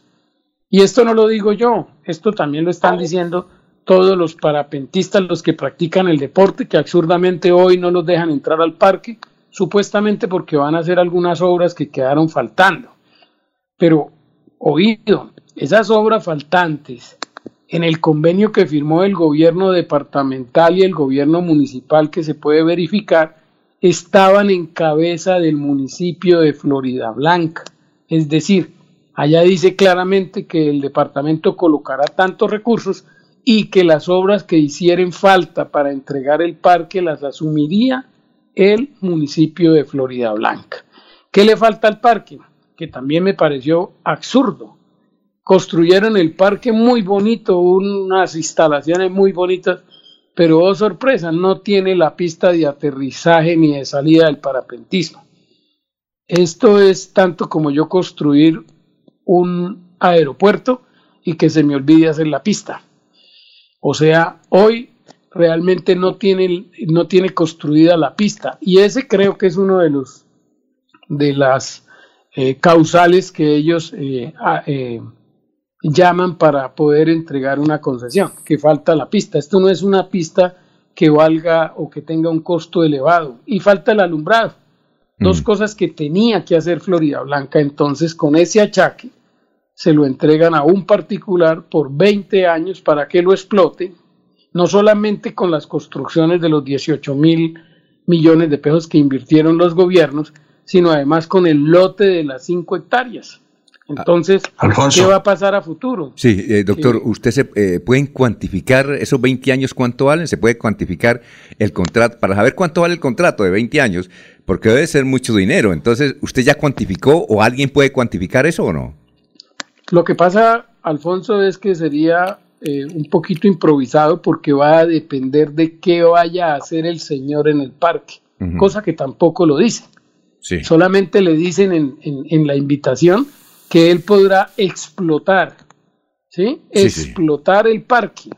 Y ese parque tiene 5 hectáreas. Entonces yo pregunto, cualquier persona que vaya a tomar esta concesión, porque esto es una concesión disfrazada, esto no es una operación y mantenimiento, esto es una concesión sin contraprestación alguna, es decir, quien, quien la toma no tiene que entregarle un peso al municipio, no tiene que entregarle un peso al departamento, a nadie. Y los dineros públicos que se invirtieron, entonces Santander siga pagando intereses y pagando un crédito que hizo para poder construir este parque. Eh, eh, Eso es lo que no le cabe a uno en la cabeza. doctor. Eh, Ahora. sí, doctor, es que tenemos una inquietud aquí de Eliezer Galvis, él se encuentra en la ciudad de Medellín. A ver, Eliezer. Bueno, el doctor Mauricio nos deja ahí una palabra con una extensa posibilidad de utilizarla, explotar. Entonces, la persona que va a recibir ese contrato pues tiene la libertad de explotar de mil maneras ese parque del parapente. ¿El municipio de Florida Blanca tiene que ver en eso o no tiene ni arte ni parte? Puede opinar, puede decir no se firme esto. Este contrato que ya eh, está en evolución, está en proceso, todavía se puede detener, se puede echar atrás, doctor Mauricio. Pues mira, esto, esto lo hizo fue el municipio de Florida Blanca, a través del banco inmobiliario, precisamente pienso yo, aprovechando, eh, pues me imagino que algún tipo de sección en, en las normas legales, porque no entiendo por qué el banco inmobiliario si realmente esto fue un acuerdo municipio-departamento y las obras se le entregaron al municipio de Florida Blanca, pero además, también hay que decirlo claramente, cuando se estaba tramitando el proyecto, Florida Blanca expidió una certificación que decía que ellos tenían los recursos para garantizar la operación y el mantenimiento del parque porque así lo exigieron en el banco de proyectos del departamento.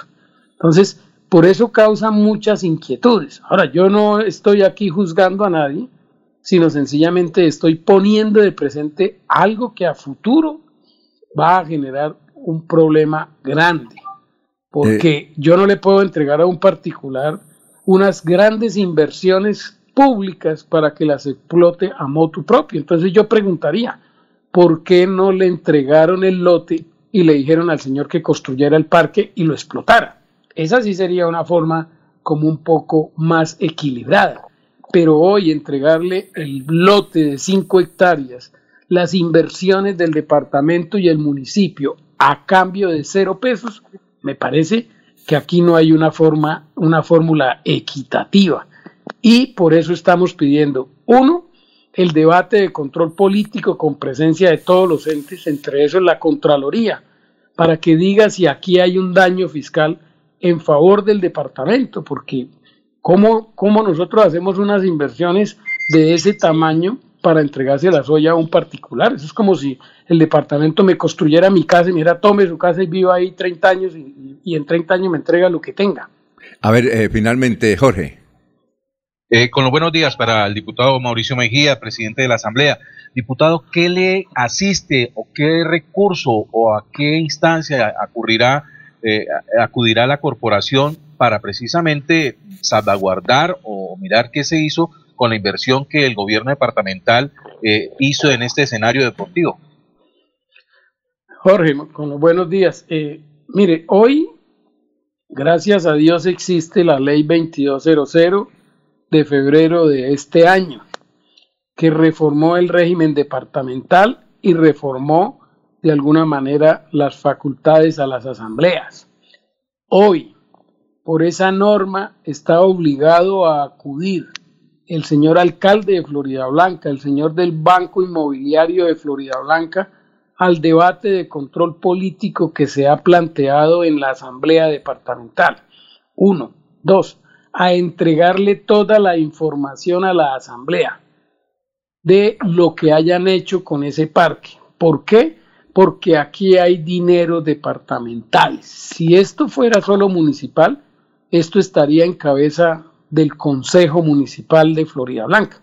Ahora, me aterra mucho es que los concejales de Florida no se hayan pronunciado al respecto, porque en honor a la verdad es que no existe un documento que pruebe realmente cuál es el beneficio que va a recibir Florida y el departamento a cambio de entregar estas cuantiosísimas inversiones, primero. Segundo, nunca fue socializado esta decisión con nadie. La sacaron, lo invitaron en el, el 28 de enero, un día antes del cierre de, las, de, la, de la ley de garantías. Lo invitaron a presentar una oferta y el mismo 28 le adjudicaron por 20 años el proyecto. Yo no creo que esto sea o que esté bien hecho. Si se quería hacer algo, se ha debido hacer un proceso público e invitar a todos los que quisieran participar en este, en, en, esta, si la podemos llamar así, concesión o en esta entrega de administración u operación del parque parapente. Con otro agravante, eh, Alfonso, que ya están, por ejemplo, construyendo una planta de tratamiento de aguas residuales dentro del mismo lote, planta que la hicieron justo por el sector donde entra el parapentista. Es decir, eso va a ser a futuro un foco de posibles accidentes en el tema del parapente.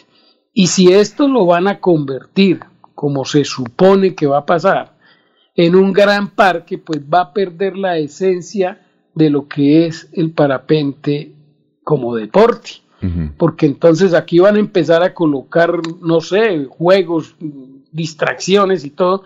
¿Para qué? Para llevar a los santanderianos y no los van a llevar gratuitamente.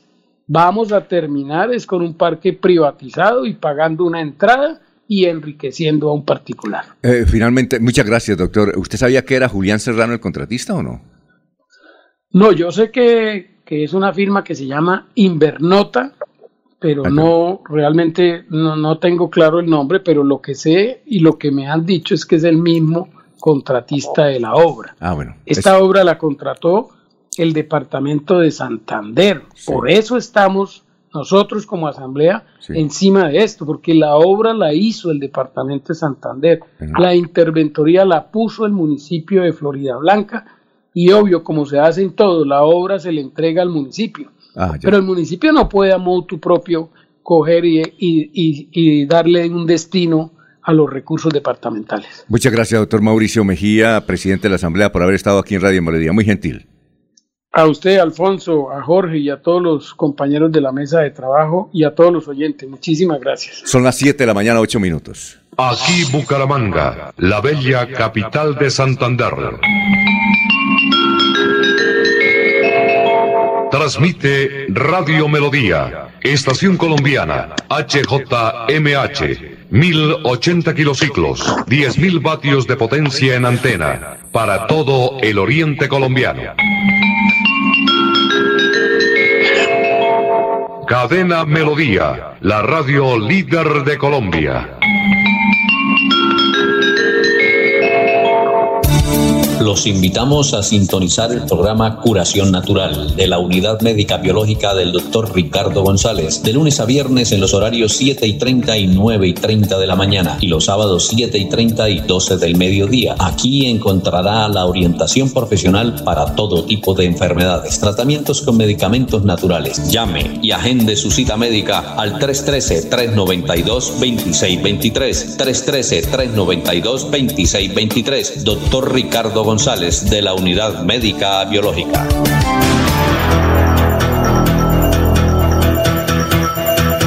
Radio Melodía, la que manda en sintonía. Happy birthday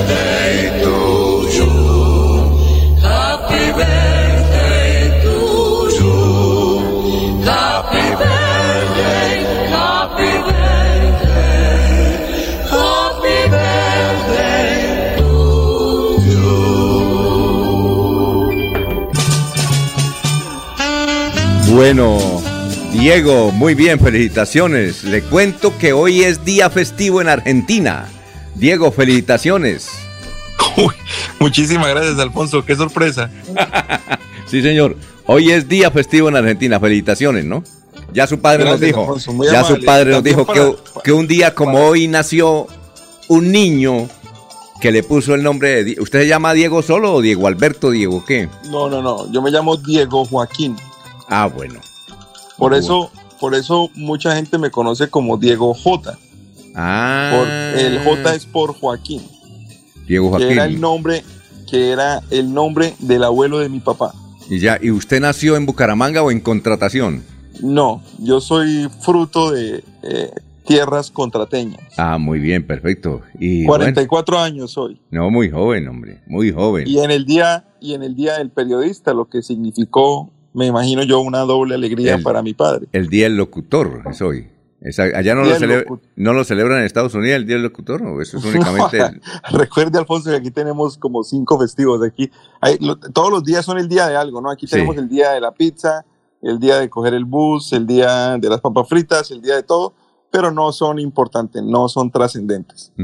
¿Y qué es lo que pero más? a nivel mundial, creo que a nivel mundial sí se celebra hoy el Día del Periodista, creo que es una celebración... ¿Del locutor? Muy popular, del locutor, perdón, muy popular en Latinoamérica, ¿no? Sí, eh, en algunos países de Europa se celebra el Día del Periodista, aquí en Colombia se celebra el Día del Locutor porque es el día del Arcángel San Gabriel, que fue el primer mensajero también es hoy es el día hoy es el día del mensajero, pero básicamente en algunos países, eh, por ejemplo, celebran el día del mensajero, el día del domiciliario. Aquí en ¿Ah? Colombia es el día del locutor. Eh, bueno, y hay otros días que se agregaron ahí. Pero, ¿qué es lo que más le gusta de estos, de estos eh, cumpleaños? Pues a mí la celebración del cumpleaños siempre me pone un poquito nostálgico, ¿no? Más que, que, una euforia total. Eh, me da un poquito de nostalgia saber que estoy lejos de algunos de mis amigos, de mi papá, de mi hermana que están en Colombia. Eh, eso me pone un poquito nostálgico, pero la verdad, Alfonso, eh, debo admitir que, pues así suena un poquito odioso decirlo, que soy muy feliz, vivo muy feliz. Ah, he podido crecer como persona eh, en mi trabajo. Eh, tengo una familia que, la verdad, con la que estoy muy, muy contento. Tengo un par de hijas preciosas. Bueno, tres porque ya dicen que la perra también es hija mía. Entonces, ahora resulté con tres hijas. tengo una esposa muy linda que me quiere mucho y que está conmigo hace muchos años. Entonces, no, no, tengo, no tengo mucho de qué quejarme.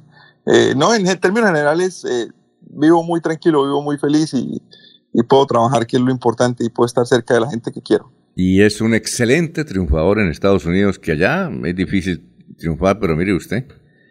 Bueno, eso fue una ilusión hace ya ocho años y pues algunas cosas nos motivaron a tomar la decisión y ya estamos acá, ya, ya hicimos una nueva vida acá y, y pues hay que seguir para adelante. Ah, muy bien, perfecto. Ahí está su padre, que esta mañana muy temprano fue lo primero con lo que abrió el noticiero de su nacimiento. Ah, bueno, qué importante. A mí me agrada mucho saber que él está con ustedes, que él los está ayudando, que eh, sigue vigente en la radio, porque sé que es su pasión y sé que es lo que más le gusta y, y espero que esté la mitad de orgulloso de lo que yo estoy de que él sea mi padre. Muy bien. Oye, Diego, eh, cuéntenos, entonces hablemos ahora de la realidad. Vamos a la, empecemos la oración todos conmigo. Sí. Eh, la oración fuerte al Espíritu Santo, porque hoy, Alfonso, yo, llevo, llevamos haciendo este informe más o menos como ocho meses, nueve meses. Sí. Eh, y todas las veces que jugamos eliminatorias empezamos el informe de la misma forma. Hoy es el día. Hoy es el día. Hoy, hoy es el día. Hoy es el día, sí. Si hoy Colombia no gana, olvidémonos, ya no tenemos ninguna opción. Colombia todavía tiene posibilidad numérica, que es lo importante al día de hoy. Hemos dejado pasar muchísimas oportunidades y supuestamente o en teoría en esta última fecha tendríamos que tener la opción de ir al Mundial. Enfrentamos a dos de los equipos que tienen menos puntos en la eliminatoria, enfrentamos a Bolivia y enfrentamos a Venezuela. Entonces tenemos que hacer lo primero y fundamental que es ganar. ¿Y qué, pasa, ¿Y qué pasa si gana? A ver, ¿qué pasa si gana Colombia? Bueno, para ganar tenemos que hacer goles, que es el primer problema, que Colombia no hace goles. Esperemos que Colombia pueda ganar. Si Colombia gana, hay dos partidos fundamentales que se van a jugar a la misma hora. El partido de Uruguay y Perú en Uruguay, en el que necesitamos que Uruguay y Perú empaten. ¿Eso dónde, ¿dónde es el partido? ¿Dónde es el partido? En Uruguay. Pero recuerde que Perú está jugando bien. Y son nuestros dos rivales directos, Uruguay y Perú. Entonces nosotros necesitamos que Uruguay y Perú empaten el día de hoy. Y necesitamos que el equipo de Brasil le gane a Chile. ¿En dónde es el partido? En Brasil. Ah, son, resultados, son resultados posibles, no son resultados utópicos, son resultados que se pueden dar, pero ese es el primer paso. Ecuador yo creo que ya está clasificada, se va a enfrentar a Paraguay. Eh, Ecuador no debería tener problema en tener un buen resultado. Y el, el, otro partido que tenemos eh, el día de hoy es el de Colombia-Bolivia. Mañana se va a jugar Argentina-Venezuela, que no ni quita ni pone porque Argentina está clasificado y Venezuela está eliminado. Les recuerdo la tabla. Bueno, eh, eh, Diego, sí, Diego, pero entonces, ¿qué pasa? Gana Colombia, empata Perú y Uruguay, y le gana a Brasil, a Chile. ¿Qué pasa? Si con esos resultados, si se pueden dar esos resultados, Colombia quedaría con 20 puntos. Perú con 22 y Uruguay con 23. Y Chile queda. Aló. Hola, hola. No, se ha caído la comunicación con Diego. Oiga, pero estaba haciendo. Aprovechemos para un mensaje, eh, Anulfo mientras recuperamos a Diego. Son las 7:17. Llega a Bucaramanga el primer Congreso Internacional de Derecho Constitucional, organizado por Uniciencia. El próximo 24 y 25 de marzo, Neomundo contará con la presencia de reconocidos juristas como magistrados, 10 magistrados de las altas cortes y prestigiosos litigantes. Inscríbete ahora, 630-6060, 317-667-0986. Diego, ya recuperamos la comunicación, Diego. Eh, entonces decía, eh, Colombia queda con cuántos puntos? Sí, ¿con cuántos puntos? Bueno, mire, Colombia, Colombia quedaría con 20 puntos, Perú quedaría con 22 y Uruguay con 23. E iríamos a la última jornada. La última jornada sería la más importante y la definitiva para Colombia, ya que Colombia juega contra Venezuela y en teoría debería ganarle a Venezuela. Y tendríamos que esperar que Uruguay o Perú uno de los dos no sumara eh, puntos y así Colombia podría quedar por encima de estos equipos. Es, es, es clave el resultado de hoy, lógicamente, no hay uno sin dos. Eh, tenemos que esperar a, lo que pase hoy y lo primero, Alfonso, es ganar. Hoy Colombia tiene que ganar. No se puede dar el lujo de empatar porque eh, hay gente que es demasiado optimista y hace cuentas con un empate de Colombia, pero si no somos capaces de ganarle a Bolivia en condición de local, Bolivia trayendo un equipo muy diezmado, casi que alterno, ¿sí? Eh, no deberíamos ni siquiera pensar en que tengamos el derecho de ir al Mundial. Eh, yo la verdad creo que las opciones transcurren todas por lo que pase hoy en la delantera. Tenemos que confiar en Luis Díaz, tenemos que confiar en James, tenemos que confiar en Quintero, eh, tenemos un equipo de gente preparada y que deberían esta tarde sacar la casta y poderle dar una victoria a Colombia. Es lo más importante. Eh, Diego. Señor. ¿Qué pasa si uno de los dos, Perú o Uruguay, gana? Pues que se nos bajan un poco las opciones, Eliezer, porque entonces ya tendríamos uno de esos equipos por encima en el marcador y no dependemos de que a los dos, de, de que cuando los dos empatan, nos queda la puerta abierta para que se nos dé el resultado en uno de dos partidos. Si uno de los dos gana, estamos forzados a que el que pierda vuelva y se equivoque. Em, no sé si me explico muy bien. sí, sí, sí. Vuelva a perder. Que vuelva a perder ese equipo que pierde hoy, ¿sí? si, Uruguay, si Uruguay le gana a Perú, necesitaríamos que Perú también perdiera la última fecha. Si Perú le gana a Uruguay, necesitaríamos que Uruguay también perdiera la última fecha pero ya perdemos un cupo. Siempre la posibilidad de tener dos cupos va a ser mejor que la posibilidad de pelear por uno solo. Además, estamos pensando en que seguramente Colombia podría llegar al quinto lugar, ¿sí? que es la posibilidad de ir a un repechaje. Es decir, ni siquiera una clasificación directa. Es decir, Colombia, según esos resultados que usted nos eh, dijo que debían ser así, si suceden eso a favor de Colombia, eh, Colombia tiene de todas formas que ir a repechaje, ¿cierto? Es muy probable. Podría darse que Colombia clasificara directo, pero es muy complicado. la combinación de resultados sería muy exigente, sería muy difícil, pero eh, se puede dar. Alfonso, aquí lo importante es que Colombia siga teniendo alguna opción. ¿sí? Yo estoy seguro que si Colombia puede ir a un repechaje, eh, pues seguramente no van a cambiar el técnico, que sería lo que pensaríamos muchos de los aficionados, que será lo que le convendría al, al país. Pero eh, es, un, es un nuevo aire. Las cosas han salido mal, están saliendo mal. Entonces, o es ahora o no es nunca. Es la posibilidad de que el público apoye, de que el país esté con la selección y de que ojalá se le dé un buen resultado, porque sería muy triste tener que volver a ver un mundial por televisión cuando tanta gente quiere ir a Qatar, conocer, viajar, disfrutar la emoción de un mundial. Y recordemos que el próximo mundial ya va a ser aquí otra vez en, en, en, los Estados Unidos en cuatro años, donde seguramente tendremos otra vez la ilusión de que Colombia vuelva. Esperemos que Colombia pueda ir al Mundial de Qatar, que es lo que nos compete el día de hoy. Bueno, muchas gracias, Diego. Feliz cumpleaños, éxitos y para Gracias, Alfonso. Un eh, saludo muy especial, una gratitud para todos por tener el detalle de recordar mi cumpleaños y esperamos escucharnos el día de mañana. Que estén muy bien. Perfecto, muchas gracias. Nos vamos para la ciudad de Barranca Bermeja. Son las 7 de la mañana, 22 minutos. Soel Caballero está en Últimas Noticias de Radio Melodía 1080 AM.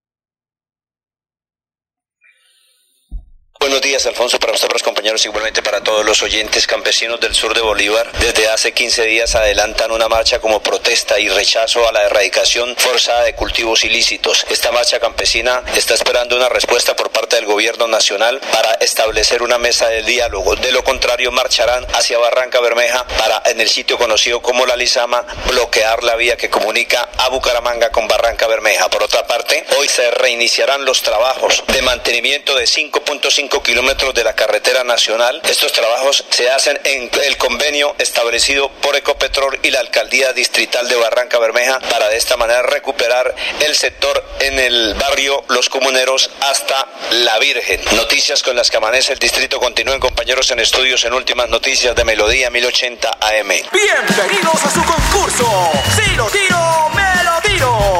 Un concurso diseñado para usted que arroja todo tipo de residuos en el sistema alcantarillado.